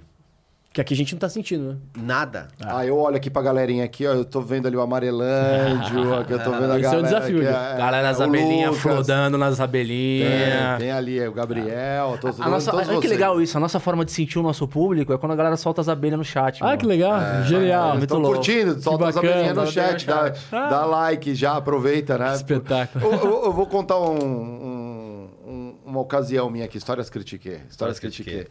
Tô eu lá, mancebinho, numa das empresas que eu trabalhei. E aí chega o, o meu vice-presidente e fala assim: ah, você, puta, tá muito legal esse projeto aqui, você vai apresentar pro board, né? Pro time de liderança no, aqui da região. Beleza. O, o presidente era um gringo, o outro vice-presidente era outro gringo. Mas todos falavam português. Eu falei, vai ser inglês, português? Eu, não tenho, eu, particularmente, não tenho problema. Aí eu peguei e falei assim, tá bom. E aí era a primeira que eu ia fazer. Estava na empresa há pouco tempo, assim, era uma questão de, sei lá, vai, quatro, cinco meses eu já ia fazer a apresentação. Beleza, todo mundo lá, tal, cheguei, oi, tudo bom, boa tarde, abri o computadorzinho, fui colocando lá, PowerPoint, bom, PowerPoint depois a gente comenta sobre a- o, o que te auxilia na apresentação. Eu sou da crença que a apresentação sou eu. O que eu uso é um apoio Apoio. para a mensagem que eu quero passar. Mas no caso ali eu tinha que passar bastante slide ali, eu não gosto de entulhar, era mais imagem, algumas coisas ali do, da operação e que eu precisava passar. Cara, eu tava no, prim- no segundo slide, o presidente era tão ansiosão, assim, ele- porque eu, eu tenho estilos. Tem, tem gente que gosta que eu vou contando a história, né? O gato olhou pro muro, ele subiu o muro, subiu no telhado. caiu, se é uma notícia ruim e tudo mais, tem gente que vai assim. Mas eu já trabalhando há muito tempo e convivendo com o presidente e tudo mais, pô, essa galera, é, é o que eu falo, você vai mandar um e-mail, tem que ser suficiente para ver na tela do celular. Se tiver que ter muita coisa, põe uma coisinha pequena na- no e-mail e adiciona, põe no anexo o que você precisa, assim, se ele ficar curioso, aí que ele leia. E ponto. Mas facilita a vida. Tá vendo a galera aqui do- do- dos estúdios, o Geiger é CEO, mandem, facilitem a vida dele, né? Deixa ele com menos informação suficiente, não saber o detalhe. Então, às vezes, dependendo da reunião, eu já começava pela conclusão. Por exemplo, vamos fechar essa fábrica. E aí você fala por quê? Por causa Por- do... Que e aí- absurdo! Isso, Não, mas por exatamente. quê? Porque É, isso, isso, exatamente. O título chama, né? Exatamente, é, uma manchete. É o né? Então, headline. é. Meu, pensa nisso com um cara ansioso. o cara já inquieto na mesa. Aí como eu falei, calma, vou te explicar aqui, não sei o que. Eu perdi a apresentação. Assim, foi legal, tudo mais. Todo, os outros falavam, calma, deixa ele falar, todo mundo dando risada. Foi, o clima não tava ruim, não foi pesado, mas eu saí do tipo. Aí eu cheguei no meu VP, no meu VP, eu falei assim.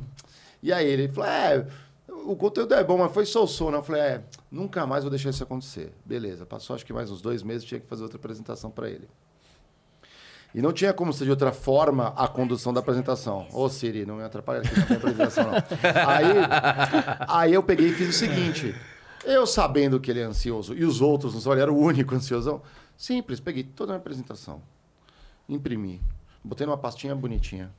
Cheguei na hora de apresentar, vou apresentar, já deixei na mesa para todo mundo, sabe aquele relatório executivo? A mesma apresentação.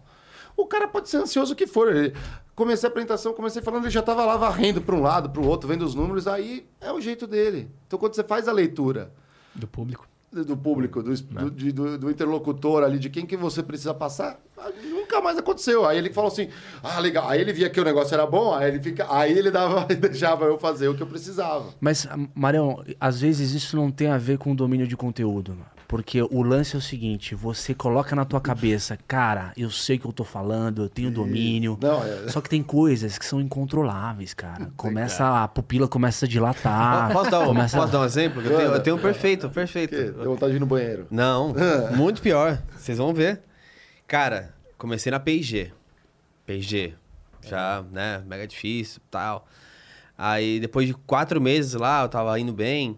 Aí a Elis... Ah, o plant manager. Aí a Elis, é, a Elis É, eu sei falou dessa, assim, Geiger, você vai ter que apresentar pro, pra fábrica é, a curacidade de números. A importância da curacidade. Você era o quê? De controles internos? Controles internos. Nossa. Era financeiro de, na verdade, de produ- produção e também controles internos.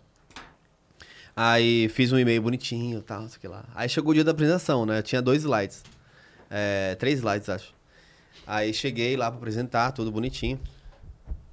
Aí, na primeira fila, tava o presidente da, da, da fábrica, né? Que era o... Esqueci o nome dele agora. Não lembro, então era um... É, Mexicano, mexicano, esqueci o nome dele. Ah, É, Erano, alguma coisa assim. é, Hernan. é. Hernan, é, não sei. Aí falei, gente, hoje eu tô aqui pra. Sou estagiário de finanças, prazer. É, tô aqui pra falar com vocês hoje de acuracidade de, de números, que é muito importante. A gente tem uma fábrica, então a produção é, ela é bem relevante pra, pra parte financeira dos negócios. Aí o presidente levantou a mão assim, a primeira frase que eu falei. Aí eu, pois não, né? Pô, que da hora, engajamento, né? Que a pessoa vai, vai falar uma coisa. Ele, eu não acredito muito não em acuracidade de, de números, não. Na lata. Porra, então, quando você fala, como que você chegou nessa posição sem acreditar Não, ainda aí- na curacidade de números, né? Aí, óbvio, né, eu já dei aquela primeira olhada pra Elisa, assim, que tava na outra Help fila, me. assim. Né? E falei assim, não, isso é muito importante. Eu posso, se você quiser, algum dia te mostrar um pouco mais os números e tal. É, mas e hoje são um pouco secados. Cara, me virei muito bem. É. Mas eu entrei em choque na hora. que Eu falei assim, Esse cara é louco. que sacanagem, velho. Tipo, eu vim falar do tema, o cara falando, não acredito muito nisso, Não, aí mas você já pode abre continuar. o computador e, e vai lá no reporte de controles internos. e- Sim. Não, e foi Não, bizarro. mas- Essa foi um, foi um choque pra mim. Foi um- Como que é, é técnica pra pra lidar com variáveis incontroláveis? Seja emocional ou seja imprevisto de alguém falar alguma coisa que você não tá esperando, assim? Sim. Ah, você tem quatro tipos de pessoas, né? Tem, tem aquela pessoa que é auditivo, o outro é visual, o outro é sinestésico e tem o digital, né? Você pega um CFO de uma companhia. O cara só quer saber de números, né? Ele quer saber de comportamento, de estatísticas, Aham. né? Aquela pessoa que é mais emotiva, você vai contar uma história, fazer uma analogia, uma metáfora. O que é visual, você vai fazer uma apresentação porque a pessoa quer, quer ver, né? Você está falando, mas ela está olhando, né? E o, e o auditivo, você tem que trabalhar a modulação de voz. Então, sempre você precisa tentar se conectar de uma forma diferente e com criatividade contornar situações difíceis. Por quê? Quando você fica muito obcecado por um conteúdo específico, né? Você fica até com algum branco, né? Poxa, deu branco, né? Uhum. Porque você está querendo decorar aquela palavra e aí, se por acaso fugiu, o que, que você tem que fazer? Pensar mais nas ideias e nos conceitos do que nas palavras. Porque as ideias e os conceitos, várias palavras vão dar o, uhum. o significado que você queria Sim, passar. Total. Então você tem que ter esse jogo de cintura mesmo. É um, é um mega teatro ali, né? É. É. O, o, que eu sempre falo, que acho que ajuda já, é, eu falo para todo mundo que me pergunta, nossa, como é que faz? Fala assim, cara, primeira coisa de tudo, ninguém sabe o que você vai falar.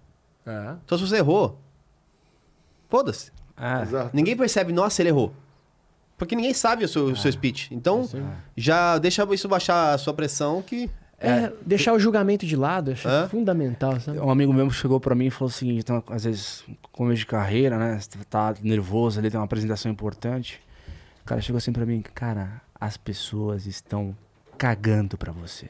É isso aí. é, é. Não, se, não se acha a última bolacha do pacote, porque você não é. É verdade. Uhum. Então, vá, apresente, Óbvio que não é tipo colocar essas palavras para dentro e vou fazer a melhor apresentação do mundo. Fato. Mas o ponto é, se você entende que as pessoas não estão te analisando para te julgar, elas querem entender o que você tem para dar ali, entregar. Qual valor você vai gerar ali? Né? É, exato. E não, e não necessariamente como você vai se portar. É, eu acho que já tira um peso que naturalmente, uma forma de proteção, a gente tem, né? Bom, se é um cara de venda, você tem que saber isso na veia mesmo, né? Porque se você não é na prática, né? Você é, precisa, força, senão você não engaja, né?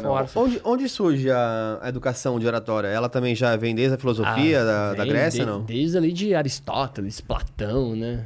Desde Por, aquela porque, época. É, eram matérias, né? Hoje em dia tem, a gente tem as matérias que a gente conhece na escola, ah, mas nas escolas da, da Grécia Antiga, oratória Tinha. era uma matéria, é. né? Era retórica, oratória, né? Então, ah. é um negócio da Aristóteles, né? É, a retórica. Não, é retórica. É, é, um clássico, né? É um clássico. O, o, o, nesse sentido de é, da gente se preparar, né?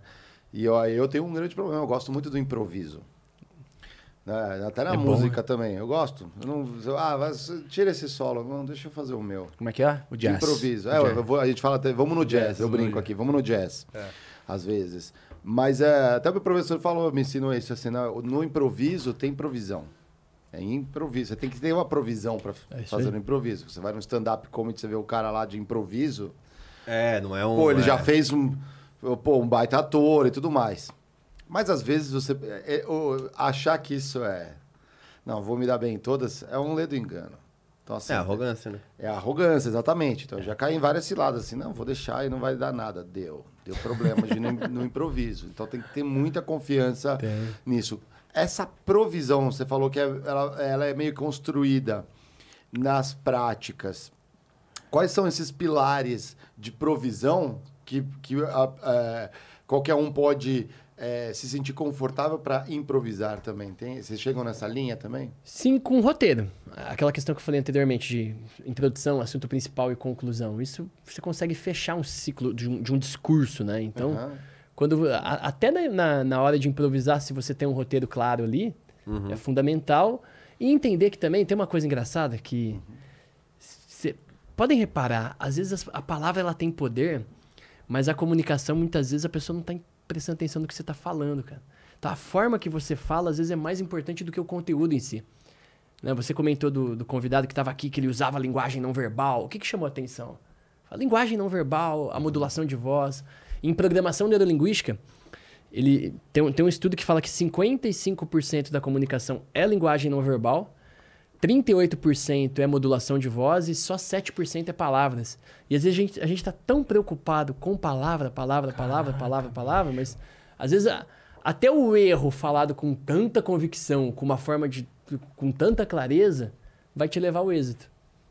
Diz, diz até, eu vi uma vez, não sei se é verdade ou é lenda, tá? Quando você trata uma palavra individualmente, você começa entonando ela no começo, você termina mais baixinho, ela ganha mais poder do que uma. Sim, a, a ênfase é fundamental, né? Você, pe você pega a, a, a, mesma frase, dependendo em qual palavra você dá ênfase, ela torna um significado e totalmente não, diferente. E não tem palavras que podem gerar esse problema? Por exemplo, estou aqui elogiando o Diego. O Diego é um cara muito inteligente, joga muito bem xadrez, um cara exímio aqui, improvisador, mas. Falou mas. É meio que Apaga tudo o que, o que eu falei antes. antes. É. Não, não, interessa o que eu falar agora. Mas é horrível jogando futebol. Não parece que assim, é, eu botei ênfase, existe esse estudo aqui para evitar essas palavras assim que apagam o que foi dito? Tem palavras que geram mais convicção e tem palavras que geram menos. Mas a ênfase por si, independente da palavra. Por exemplo, pessoal, adivinha quem vai vir participar da reunião? O Diego. Poxa, legal. Pessoal, Adivinha quem é. vai vir participar da reunião? É. O Diego. O Diego ah. Então, assim, eu falei a mesma coisa, poxa. A mesma palavra, mesmo, mesmo conteúdo. A, a forma que você fala é mais importante do que o conteúdo que você está Galera, falando. esse ano todo mundo vai ficar sem bônus, mas vai ter um vale com Sim. panetone. É. É. A, a, forma que você... Até notícia ruim, dependendo da maneira que você... Cara, negociação, cara, eu já, eu já, eu já reverti tanto. Porque você pega cada contrato né, que a gente faz, cara, uhum. esses contratos grandes, né? tem contrato tem 50 páginas. Tem cada coisa que você reverte ali de uma cláusula que está escrita, mas dependendo da forma que você fala essa cláusula para o potencial cliente, ele fala: não, tudo bem, daqui, vou assinar. Então, a forma que você fala. Por isso que eu, nossos ouvintes aqui treinam muito a forma que você fala. Uhum. É mais importante do que o conteúdo. E, eu brincava disso com o meu priminho. Eu chegava perto do, da tomada. E eu pegava e falava assim, falava, não, falava, livro, ou uma palavra aleatória, a entonação ele assustava. Ah, ah, é. Você assusta, né? Do... É fundamental. É essencial. É nisso que você comentou, né? Do caso lá do pai, né? Que era um chucro e tal. Né? É. Né? Então, o jeito que ele entona... O jeito, o jeito de você falar... É, é, até quem não tá pegando mulher na balada, cara, dependendo do jeito que você tá se comunicando. A oratória sal, ajuda, viu, pessoal? Mas ele tem que chegar meio com o Cid Moreira. Olá! Ele... Tudo. Hã? Tudo, tudo influencia. E uma coisa que é muito importante é que a gente tem que entender que o ser humano, ele é um, um ser norteado por emoções, por vaidade. E, e você, para se comunicar bem, se relacionar bem, você tem que simplesmente ter a habilidade de se conectar com as pessoas né? demonstrar um interesse sincero e genuíno pelas pessoas, realmente estar tá aqui gerando algum valor, mostrar que é fundamental. Sabe qual é o medo que eu tenho? Eu tenho medo do efeito hit, que é o conselheiro amoroso do Will ah, Smith. sim, do, do, do, Will Smith, é. Porque assim, é, você me mencionou de tem pessoas que precisam de oratória fato para conseguir um, um relacionamento e tal. E eu tenho amigos que comunicavam super mal que eventualmente teriam muitos benefícios de fazer um para perder o medo, perder para abrir a porta, para que a pessoa Perfeito. conhecesse quem, quem eles são, né? É... Mas, obviamente, vão ter pessoas que vão usar treinamentos que são feitos para ajudar a vida das pessoas para o mal. Ah, sim. É... é uma ferramenta, né? Ferramenta. E nesse sentido tem políticos, tem pessoas, inclusive, que vão para aprender relacionamento, que aí só aprendem para justamente poder ser escroto e... Uhum é. A comunicação ela também tem essa essa dualidade, né? Essa dualidade e essa importância, essa responsabilidade em relação a ela. Você você também já tem algum módulo, tem algum curso que fala um pouco mais sobre a oratória é, no contexto é, dos movimentos sociais, de como se é, tratar temas delicados, coisas do tipo? A gente tem um conteúdo sobre ética. Uhum. Hum, dentro legal, da aula. Legal, muito legal. O que, que é ético, o que não é ético, né? o que fazer, né? o que é certo, o que não é certo. Então, tem uma, uma princípios de ética dentro da metodologia. Legal. Mas a gente não consegue controlar, né? É, o, o, ah, o bom orador ele pode destruir vidas ou salvar vidas. É uma é, ferramenta. É má, é, contra a má fé, sempre. É. E, e, no. A gente até pincelou aqui, mas acabou não aprofundando um pouco. Mas, por exemplo, esses que, os materiais acessórios da sua apresentação. É, tem umas dicas boas ali pra galera, porque assim, eu já vi cada apresentação, às vezes a pessoa até falava bem, mas era. É. Você não conseguia prestar atenção nela, na pessoa. É, você vê, você vê a importância de você ter um logo bonito, né? Você vê, vocês, vocês preparam aqui o, uhum. o estúdio, né? Pra, você uhum. coloca o logo ali, a, a, marca tem, tem um porquê, né? Uhum. Então, um slide na hora que você vai fazer, eu chamo isso de apresentação no estado da arte. Então a gente tem uma aula ali como deixar a apresentação no estado da arte, né? Então é fundamental ali com imagens bonitas que vão chamar atenção, porque tem muita pessoa que tá ali ouvindo a gente ou vendo o YouTube. Eu tô aqui me comunicando, mas ela tá reparando na, na, no, no Sim. estúdio, tá reparando na nossa linguagem não verbal. Tá no reparando... chat, então comuniquem é. bem no chat aí. É, muito bem, pessoal. Ninguém tóxico, pelo amor de Deus. Eu tô olhando aqui, a galera tá bonitinha aqui. Tá, tá, Tô comportado? Tá é. comportado. Então, assim, aqui. recurso visual é fundamental e ajuda muito a apresentação, né? Mas pra é aquela coisa, o... né? Eu também já ouvi que se você se propõe a conectar com o público através do seu discurso, talvez a tua apresentação não possa estar tá tão recheada de palavras, ah, né? É, menos mais é mais, né? Menos é... O, o, o, Twitter, na época, ele teve muito sucesso porque era 140 caracteres, né?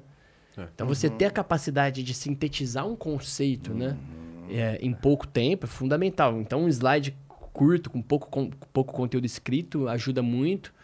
E às vezes também, né? Tem, tem, na startup você tem muito isso, né? O discurso de elevador. Você uhum. saber vender uma ideia, um conceito em 30 segundos, né? Porque uhum. às vezes falar, às vezes, às vezes menos é mais. Uhum. A, a, muitas vezes menos é mais. É. E, e, às vezes eu fico pensando, a gente estava foi almoçar com um amigo hoje, eu e o Mário, e a gente é, ficou pensando, por exemplo, no podcast enquanto veículo de comunicação. É, e é muito verdade que o podcast ele consegue conectar as pessoas de uma maneira interessante, porque à medida que a gente está fazendo um, um uh, conversando aqui, trocando ideias, é diferente da dinâmica de um cara estar tá no palco ouvindo e a outra escutando. Ah, tá, tá. Exato. Né? Então é como se ela tivesse de fato nessa mesa, Sim. conectada e conversando junto. Então é, é, muito legal essa forma de mídia na medida que as pessoas percebem é, essa comunicação, mas se sentem dentro da, é. do, do, veículo. Isso é bem interessante. Eu acredito, eu, essa, essa informalidade ela prende, né? As pessoas Sim. ali, né? É um negócio que é viciante, né? Você tá vendo um podcast ali, você, você quer. Você quer ouvir mais, né? É genial. É um novo mundo, né? E eu acho interessante porque uma coisa que é quase proibida, ou, ou muitas pessoas ficam preocupadas hum. é, no mundo real, hum. é, é um nível de riqueza muito grande no mundo digital. Vou, vou explicar onde eu quero chegar. É... Usa sua retórica. Ah. Não, você tem, por exemplo, uma, uma apresentação.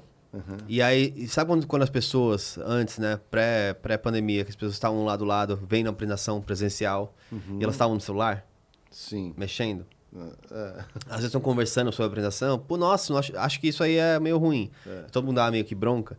Aqui não, aqui o chat, é, e as pessoas não, não entendem isso 100%, aqueles grau de consciência sobre comunicação, né? É, existem pessoas no chat que interagem, conversam, se conhecem depois. É, vejo Já isso vi, muito. A, ajudando a gente aqui, ainda né? tem pouca gente que tá no nosso uhum. chat fre frequentemente. Mas eu que acompanhei muito o Gaulês, de uhum. novo, o Gaulês, mas o Gaulês. É... Cara, as, tinham pessoas que eram reconhecidas que vieram do chat. Vim te matar, por exemplo, uhum. era um cara que tinha lá, sempre parecia. Ah, o nickname. bom dia, Vim te matar é o. Nickname é, dele, é. Nickname, Vim te matar. Ele. É, aparece, todo mundo sabe quem ele é. Porque um cara se fez presente no chat. Legal. Então existe um mundo só no chat ali, as mulinhas do Genial. chat. É, isso é interessante. E não é aproveitado pelas companhias. Essa comunicação mais do sentimento do que estava tá a apresentação, entendeu? Então acho que isso é muito rico também o que a gente tem. Que é poder depois ver como que foi, de fato, o feedback. Foi legal, não foi legal. E poder adaptar. Tem algum discurso que você acha que foi o você fala, caramba, que discurso, ou uma apresentação que você eh, gosta bastante, você sempre usa de referência? Ah, teve uma apresentação que eu, que eu fiz uma vez que eu estava numa reunião com empresários, bem numa época de pessimismo, né? Hum. Dava até medo de entrar na sala. Era lá em Ribeirão Preto, os empresários se reuniam para falar de negócio e tal. E tava um clima bem pesado por causa do, da política, da uhum. economia. E eu cheguei lá com óculos cor-de-rosa hum. na apresentação. E eu falei que o mundo era cor-de-rosa para mim, que eu estava extremamente otimista com, com o Brasil. E aí, aquilo, né? Juntou a linguagem não verbal, juntou uma ferramenta que era o óculos cor-de-rosa. Quebra-gelo, né? É, e de repente, cara, mudou totalmente o clima da reunião, todo mundo levantou e começou a bater palma. Eu falei, poxa. Então, é. essa foi uma, foi uma que me marcou, mas foi uma, uma mistura de oratória com ferramenta, né? Que, que, que é parte de um contexto, né? Você usar uma ferramenta... Você fazer, seta a energia do é, negócio. É, fazer né? uma analogia, uma metáfora, né? Isso sempre é, é uhum. muito bom e ajuda, né? E, cara, deixa eu te perguntar uma coisa. Vamos falar agora do estado da arte, né? É, estilo próprio. Né? Como, qual é a jornada para um cara que quer ser um bom orador construir um estilo próprio? Porque imagino que o começo dele, ele deva ter referências onde ele pode emular, né?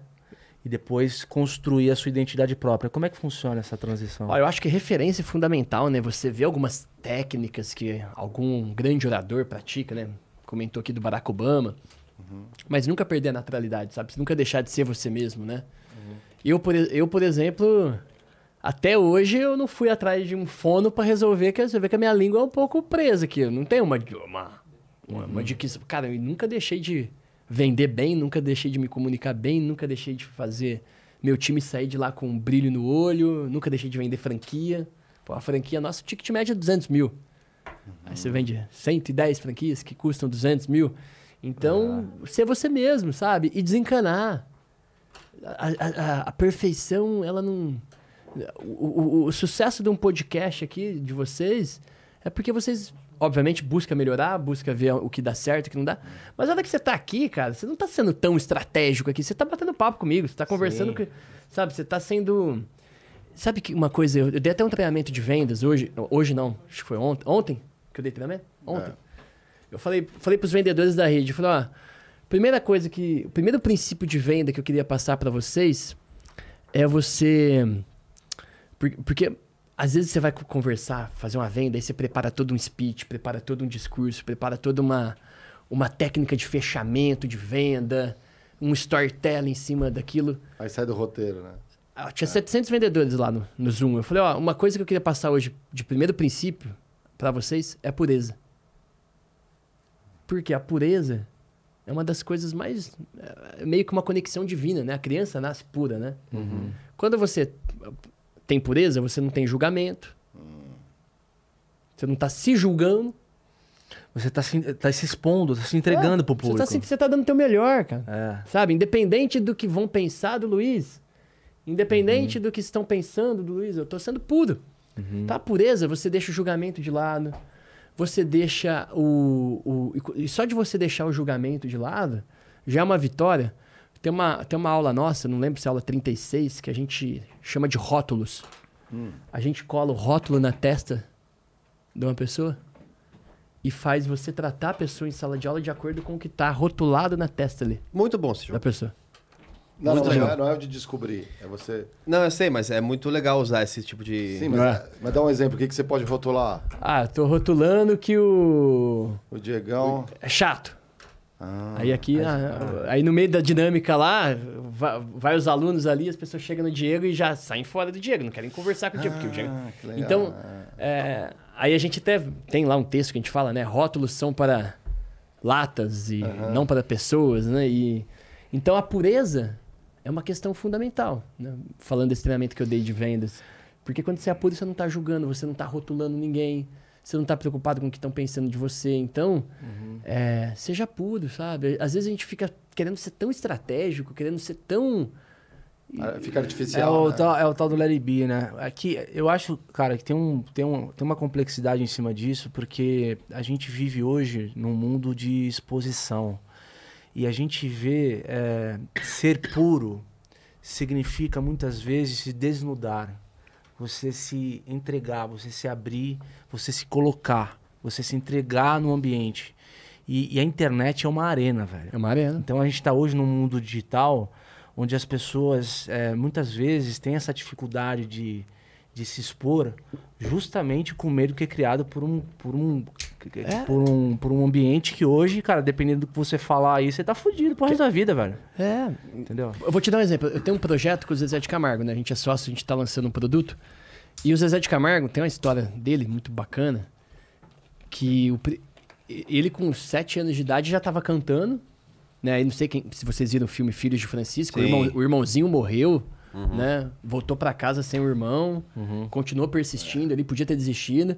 E ele foi ter sucesso depois com 29 anos. Quase 30. O El Amor explodiu, o Zezé tava para completar 30 anos. Ele tava tentando cantar desde os 5, 6, 7 anos de idade. Sim. E olha uma coisa engraçada, o, o disco tava pronto. E na época não, não, não, cabia música, né? Você tinha que colocar seis músicas de um lado do disco seis músicas do outro, tinha as 12 músicas prontas.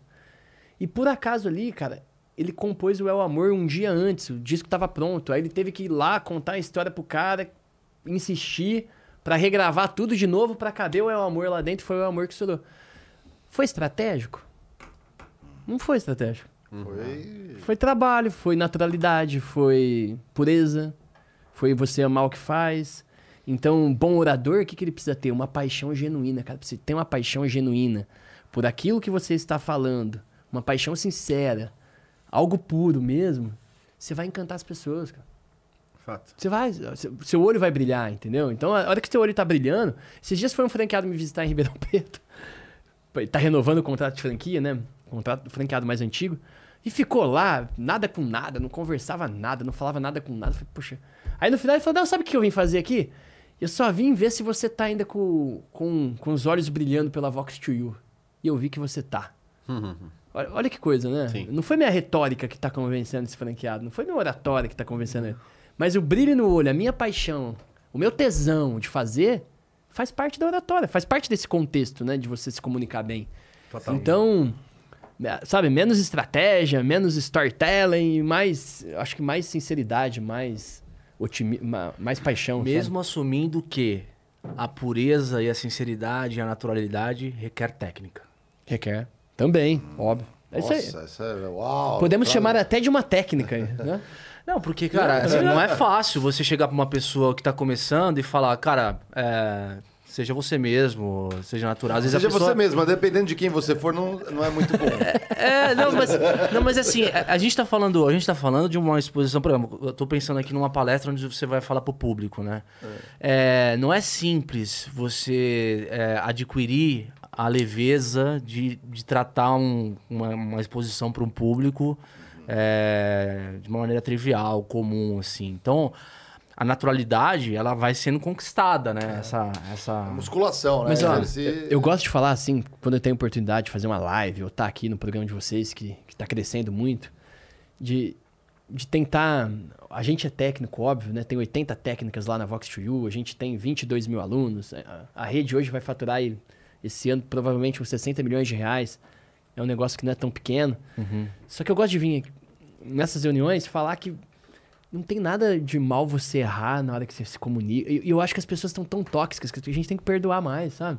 Uhum. Ah, o cara falou aquilo lá no podcast, vou cancelar. Eu, calma, cara, porra.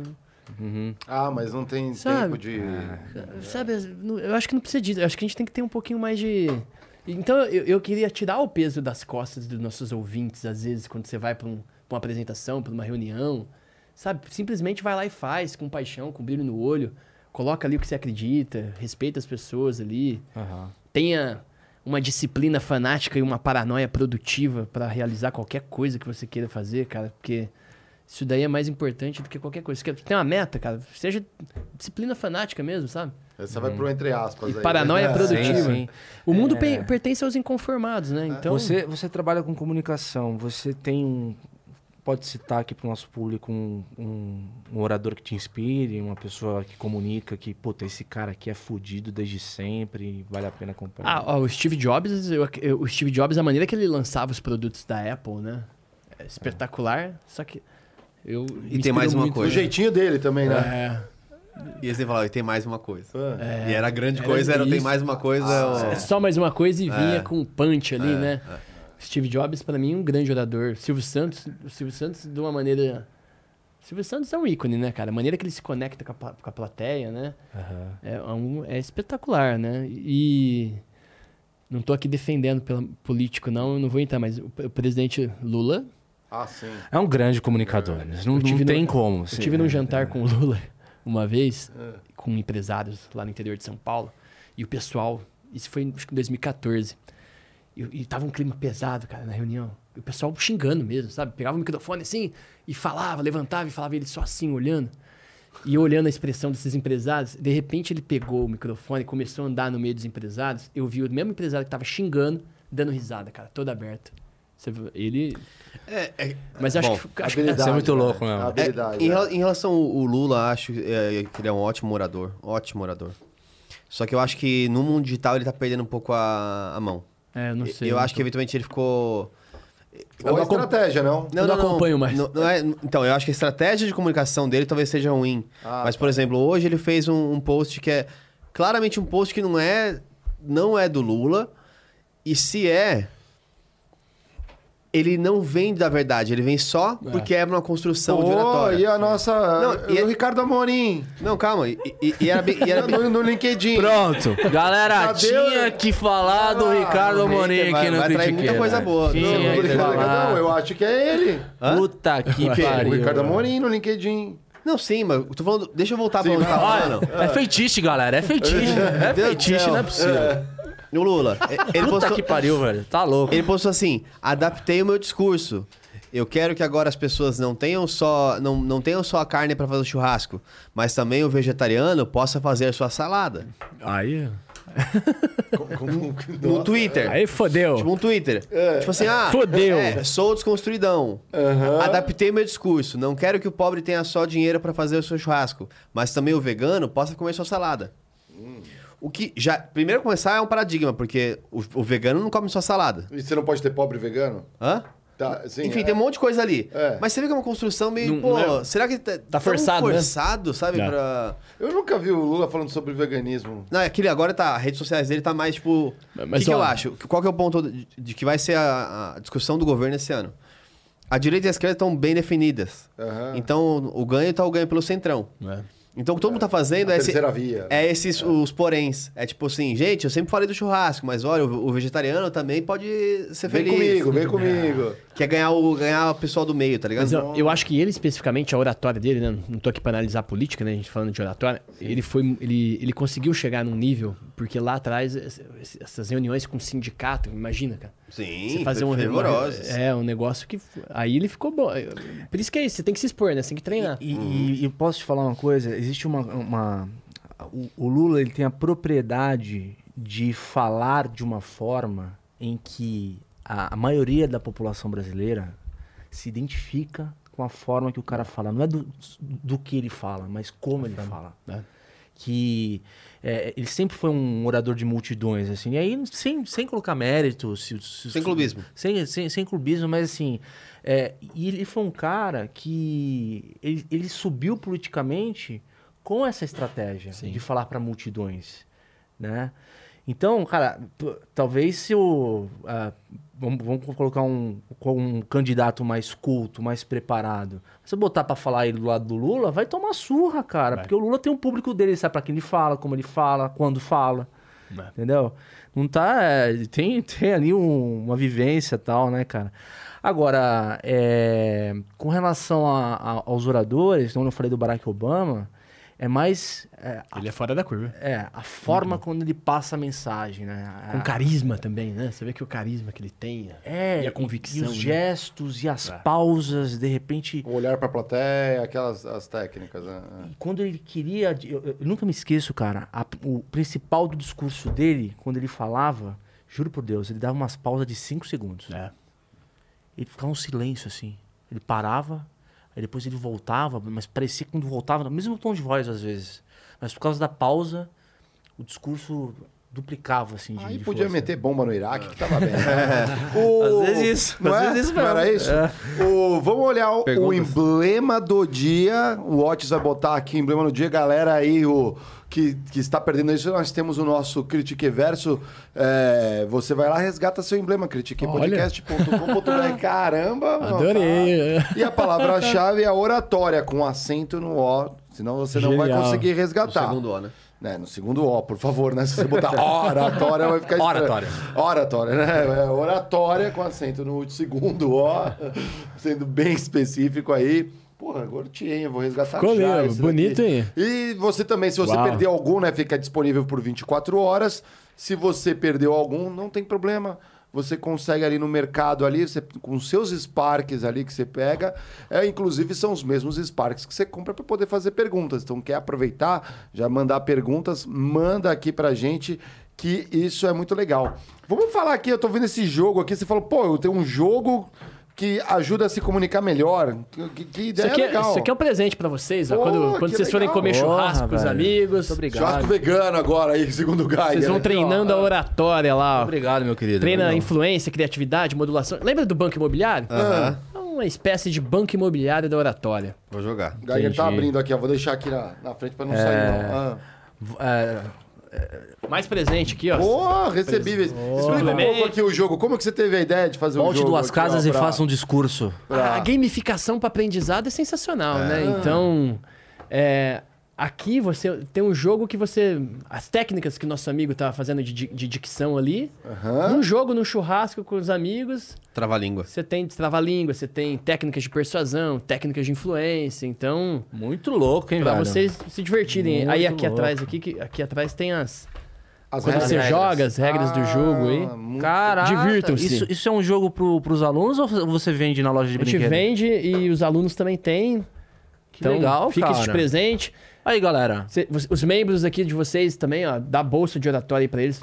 Pode dar umas cinco bolsas aí da oh, Vox Oh, abelhas rainhas e... Eu tenho, eu tenho, operárias e tenho... zangões aí, ó. Vox One, o cara faz de onde ele estiver ali. Eu tenho, inclusive, uma outra proposta, porque você tem muitos alunos. E seria, acho que, muito legal fazer um negócio. Você tem muitos alunos? A gente tá para chegar nos 40 mil, acho que nos próximos dois meses, né? Uhum. Então, como a gente tem um tempo para fazer isso aí, quando a gente chegar nos 40 mil, vocês selecionam o melhor aluno que teve a melhor evolução do básico para estar bem de oratória e vai vir contar pra gente Genial. o que ele faz. Pode ser um advogado. Show de bola. Pode ser um advogado, loco, pode ser um. Em loco, né? Vox to You em loco aqui na experiência. Pode ser também. Pode é? deixar. Pode ser o Pode ser também. Vamos ver se ele tá bem de oratória mesmo. Aqui, né? Nossa, mas o, o, Jorge Paulo Lema, ele é low profile, não gosta de aparecer. Ah, ele é mais low. Nossa. Uh, mas genial, fechado. Mas, acho que seria uma boa e Cara, as cinco bolsas aí ideia, pros membros, aí vocês verem como vocês querem sortear e claro, passa pra gente a, depois. A, a, galera, aí ó, a galera tava perguntando aqui, deixa eu até ver quem que tava falando aqui. Ele falou, pô, explica mais aí do, da plataforma do Critiquei. Você entra lá, tem a parte de membros, galera. Tem vários níveis de abelhinha. Um nível de abelhinha, a partir desse nível, que é o segundo, né, abelha rainha, você já concorre a sorteios. É, você tem esse tipo de lançamento, fica disponível 24 horas antes do resto da comunidade, aberto para todo mundo, descontos.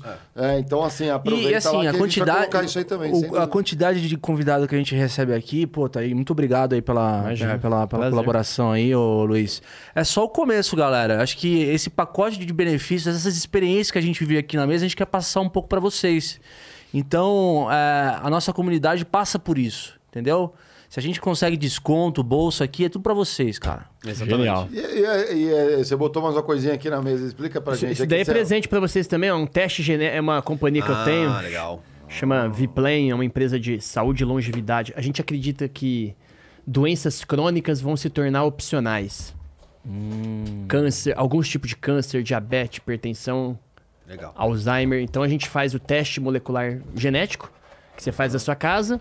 A gente avalia 220 genes do seu DNA te passa predisposição de doenças e você recebe a suplementação. Aqui é o teste já, né? Então não vou abrir agora. Isso. Vê qual de vocês vai fazer. Tem que dar uns cuspidinhos assim? É. O Mário já fez, então ah, É tipo aquele 23 não. lá, e... 23 Isso, mas o nosso é focado em longevidade, né? E prevenção de doenças mesmo. Legal. Porque Olha. nutrição de precisão ah. e suplementação de precisão. Que legal. Muito legal. Então, e aí tem um acompanhamento do, do, do, O ano inteiro do nutricionista.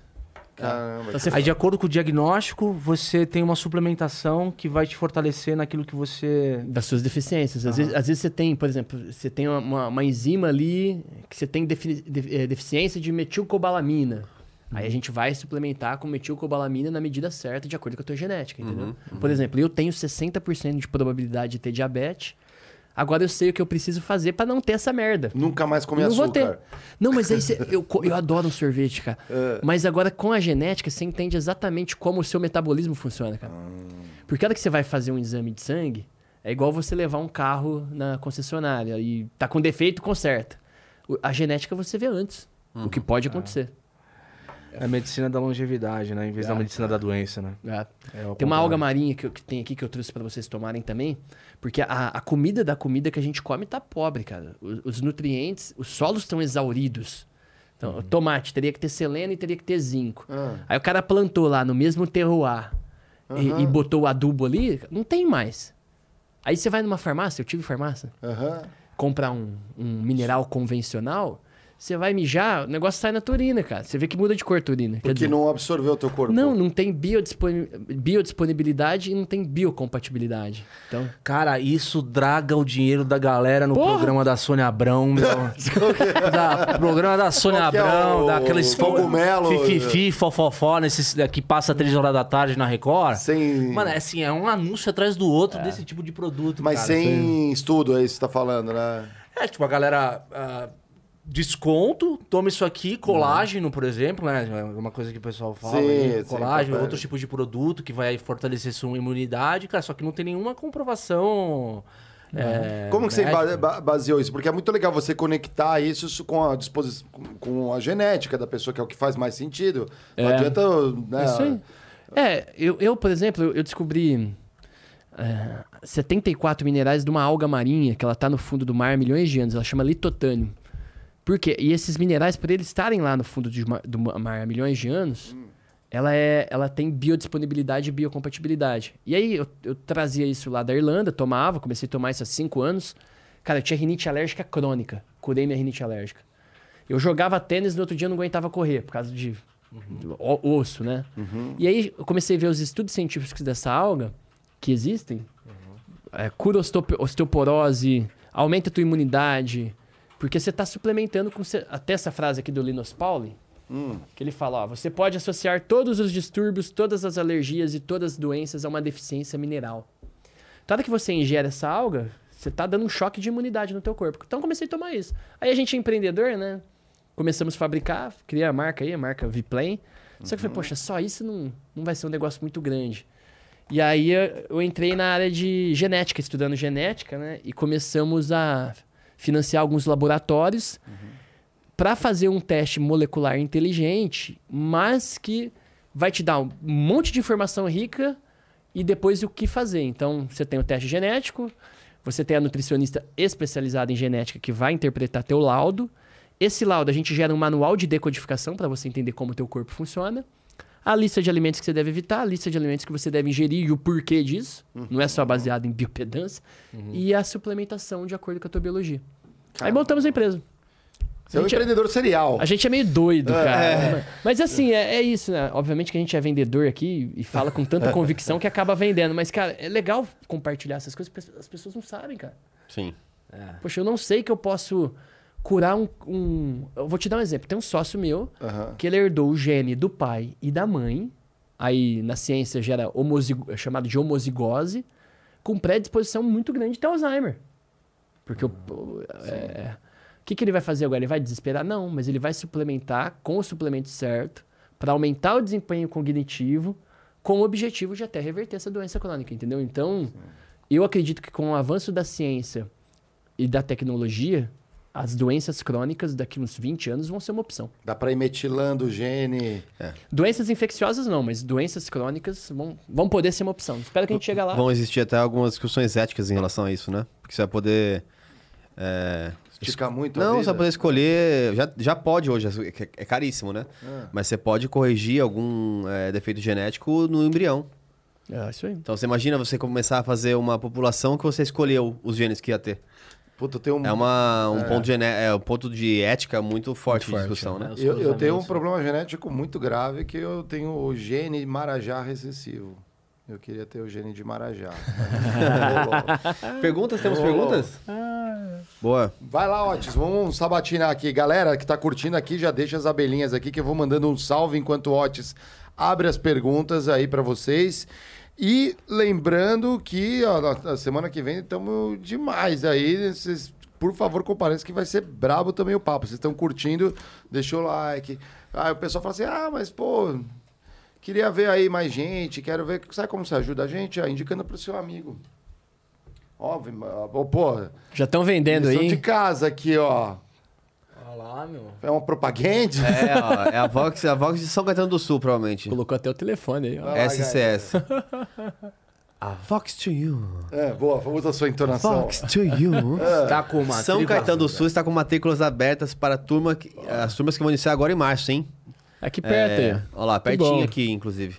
É, maiores informações, 97811979177. Então venham assistir aí uma aula experimental ah, e viver a experiência né, de ser um aluno Vox. Já me deu a Eu fiquei muito interessado, aqui. de fato, então é, Inclusive, todo mundo que tá aí pode ir lá bater e falar que o Luiz deu uma aula gratuita, hein? Exato. Pode E- bater em qualquer escola aí e falar E que já compartilha com todas as escolas aí, porque aliás, quem vai decidir quem das escolas vai depois aqui é o mestre. Mas lembre que um de vocês vai vir aqui conversar com a gente. Então Genial. já conta pra todo mundo aí do- dos alunos aí é, que a gente faz esse dia acontecer. Beleza? Tem mais uma? Sensacional, Sensacional, essa daí. É. E, e, Luiz, uma, uma pergunta, cara. Com relação ao franqueado, vocês têm uma, uma estratégia macro de expansão da rede? Como é que vocês estão espalhados? E quando você, um cara passa a ser teu franqueado, você entrega o- a- o que, você entrega pra ele? A inteligência, o método, enfim, é o espaço? Como é que funciona? Nós temos três personas ali de franqueado. A gente tem um franqueado que se apaixona por isso e larga a vida dele, vai focar e tocar uma escola e vender curso de oratório e vai trabalhar ali, né? Eu tenho um franqueado que é médico. Tem uns 10 franqueados na rede que são médicos, que tem como investimento, né? E tem aquele franqueado que trabalha, né, diretor da Gás Brasiliano, da Petrobras, e tem uma franquia nossa. Mas o que, que a gente entrega? Desde o mapeamento da região, a engenharia de logística da região, a escolha do ponto, a aprovação do ponto, é, o treinamento para esse cara se tornar um empreendedor Vox2U. Então, ele tem a universidade Vox2U, que ele vai aprender cultura, valores, produto, como que ele empreende um negócio, o que, que ele precisa fazer. Gestão financeira. Gestão financeira, tudo isso. Aham. Depois, a gente dá um suporte na escolha do professor. Então, a gente ajuda a escolher o professor. é, trein- treinamos esse professor. Esse professor fica cinco dias em Ribeirão aprendendo 80 técnicas, 40 aulas. Legal. Legal, cara. Os manuais do professor, o que, que ele precisa falar. O portal do franqueado com as 80 técnicas gravadas. E aí a gente dá muito treinamento, cara. Então, eu tenho ali uns 50 colaboradores hoje que ficam servindo os franqueados. Uhum. Então tem diretor operacional ali que está com consultores de operação visitando ali os franqueados e, e diretores esses que também foram ganhando participação na companhia, foram virando sócios. Isso eu, eu acredito que você que é empreendedor, dividir resultado Total. Total. sempre dá muito Vocês resultado. estão concentrados mais em São Paulo, assim? Pretendem. Tem bastante no, no estado de São Paulo, mas a gente tem desde Belém do Pará, Ah, é, Roraima, cara? lá perto da Venezuela. Que- Tem no Brasil Entendi. inteiro. Entendi. Tem lá no sul. Cento, Legal. 110 escolas. hoje. Sensacional. legal. Quer deixar aí um. Ah, a gente tem um ritual. É, né? eu não ritual. Isso aqui é como. É, cada convidado que vem aqui é como se Que ele legal. pudesse Adicionar ajudar uma a gente palavra. pra uma mensagem melhor aqui, transmitir o que a gente precisa do jeito certo e com ética, né? Exatamente. Genial. A gente fala que na, o nome critique é porque o primeiro passo para uma mudança é criticar. É isso aí. Não criticar, Genial. não. Faz sentido. Né? É, E Questionar. óbvio, um, o, nosso quer deixar as tuas mídias aí, como é que o pessoal te Meu, encontra? meu, meu Insta aí é luizfernando.câmara. Luiz Fernando com S. ponto Câmara. É, E- podem mandar e lá. oficial da escola. Passa o meu WhatsApp pra todo mundo aí que quiser, pra gente fazer negócio. É arroba Vox2U, V-O-X, número 2, Y-O-U. E você que não está nos ouvindo aqui, nunca deixe de sonhar, porque o sonho é o grande motor das nossas vidas e conquistas. Exato. Sonhe Continue, sempre. Tá dito. continue evoluindo que um dia você dá sorte. É, gostei, né? Gostei. Cara, obrigado aí pela tua Obrigado, presença. parabéns, muito viu? É, Adorei. Muito, muito show. A gente aprendeu mais um pouco aqui. É um tema muito interessante. Obrigado. né? A gente gosta de levar temas relevantes aí pro nosso público, que é o pessoal que está dentro do mercado de trabalho. Então, puta, é um tema que a gente já queria ter explorado já antes. E a gente mantém a casa de portas abertas aí pra você. Ponto de saída também. E o ponto de saída para não RH, decepcionar o RH. RH, estamos aqui, nós estamos de crachazinho aqui, né? Você viu? O seu. É. Tá muito igual, hein, Geiger? Aqui a gente tá todo encrachazado aqui, ó. Aqui, meu irmão. Aqui, Olha, eu ó. passo na catraca com orgulho aqui, eu bato aqui assim, né? Aí, galera. Isso aqui é, É. novinho em folha, A meu. gente vai ter que Aqui, falar ó. um dia num extra do que hora que comportamento agora? da, tô- da galera. Aqui são 10 e meia agora. 10 e meia. A gente vai Então ver o aqui. comportamento da galera que quando vai num restaurante usa o crachá pra reservar a mesa. Mas isso fica pra um extra, critiquei. Vou colocar a hora extra aqui, tá? Pô, pode colocar aí, a gente desconta da Bia. Bia, semana que vem, como estamos na agenda pra gente passar pra turminha aqui, nossas abelhas? Segunda no ar, quarta extra e sexta em galera. Aí, galera, segunda-feira no ar, outro programa aqui da casa, assim, brabíssimo. Muito legal. Baita papo com pra quem o não Paulo conhece o professor Felipe. Paulo, nossa senhora. Nossa senhora, vai venham, ser- venham na segunda-feira que vale muito a Venham, pena. já avisa a turma, porque vai ser aquele papo filosófico aí, né? Mestre Na- na comunicação, inclusive. Vamos ter um extra, eu e o Geiger aqui pilotando um extra. Vamos fazer ao vivo esse extra? O que você acha? Então, a gente pode fazer o extra do. Preparando as coisas do curso, preparando as coisas do. é, dos membros, discutindo com o pessoal. Galera, vocês podem fazer sugestão pro extra também. A galera Ah. aqui pediu umas sugestões também pode, né? A gente pode fazer um extra em torno do, do- do- das mídias sociais ali. A gente pode pegar e sabatinar o Ricardo Amorim, ver o que ele tá postando. a gente vai na, e na sexta-feira. Senhorita Mar da Embeleza. Ah, vamos falar com a Embeleze. Oh. Então, então- Ó, c- você consegue spamar aquele, aquele vídeo que eu, que eu pesquisei? Eu mandei no chat. ele mandou no chat o link. Você aqui, mandou ó. ótimo, então. O assistam, vídeo- assistam esse vídeo, cara. É espetacular, É um TED, né? E só Que- pra reforçar, vou tirar uma semaninha de férias, tomar um sol na careca, galera. E tô de volta na segunda-feira, depois do, do carnaval. Tamo junto de volta. São duas semaninhas, né?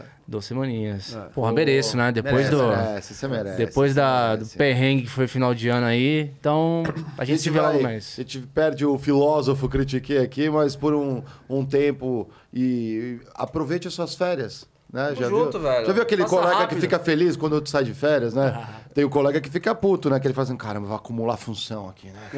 É. Vai vir aquele, aquelas pilhas de. de né? Só Ah. transfere de mesa, né? Nunca foi o caso aqui, né? A gente sempre acumulou um do Legal. outro e foi de boa. Tem uma dica para quando você voltar de férias, né? Porque você também está tirando férias na, na, na- na empresa que você trabalha, né? Então eu dou a dica do e-mail, que é o seguinte: quando você voltar, vai ter uma pilha enorme de e-mails. Então é a regra do e-mail. Então, assim, se você for lendo do último até o primeiro, vai dar ruim, porque alguma coisa aconteceu. Então, assim, e-mails antigos, eles se resolveram. Então, eles Deleta se resolvem todos. É. sozinhos. Eles se resolvem sozinhos. E os novos que foram chegando? Os novos que foram chegando, assim, eles são novos. Você ainda tá, a galera sabe que você acabou de voltar, então você está resolvendo os antigos. Então você pode pagar também. E-mails novos podem esperar. sempre foi E-mails assim. novos podem esperar. Sempre foi assim. Outra, férias bem tirada é férias daquela que você viu? esquece. Então vai usar, vai usar. E-mails antigos resolvem, e-mails novos podem esperar. E férias bem tiradas é aquela que você esquece a senha do, do laptop. Pô, meu. cara, Então, já aconteceu comigo, é mó bom. já é bom, é bom. Sinal que Nossa, você e- aproveitou. Isso cara. chamava segunda-feira pra mim. Hã? Que eu voltava e já não se Ah, você lembrava tava em mais burnout? senha. É. Você não lembrava assim, caramba, Cara, que não lembra era assim, eu usei nas... É, aí é treta, hein, ó, galera. Não cheguei nesse nível. Salve aí, galera. Obrigado aí pra vocês. Enquanto isso, o Otis vai fechando lentamente esse podcast de hoje. Eu vou dando salves. Leandro Ferrari, Tatiane Félix, Henrique, Tamara Dias, o Nepomuc, Amarelândia, Amarelândia, nosso nobre fã número um, Melina Antunes, Beatriz, Lucas Assis. Lula. É, Lula, Ricardo Amorim, João Guedes, Patical. Pô, a galera tá flodando aqui. Heloísa Marques, Henrique, Bran- Henrique Branco Dutra, ele deve ser parente do ex-presidente eh, Dutra. a Kate Perry, Pat Cal, Beatriz Cação. Pô, valeu, galera. Aveiro tá aqui. O DG Intense Massagens estava assistindo a gente. DG. Capricha na massagem, talvez com entona, entona, o Liminha, aê, boa, Leandro Ferrari. Pô, eu já falei toda essa galera, já tô repetindo. E os oradores, né? Barack Obama, Barack Silvio Obama. Santos. Um abraço aí, galera. Isso, valeu, cara. valeu por ter. Até o Steve Jobs esteja no plano ascendente, pode senta-se abraçado pelas abelhinhas. Caramelo contra o oito. Contra 8.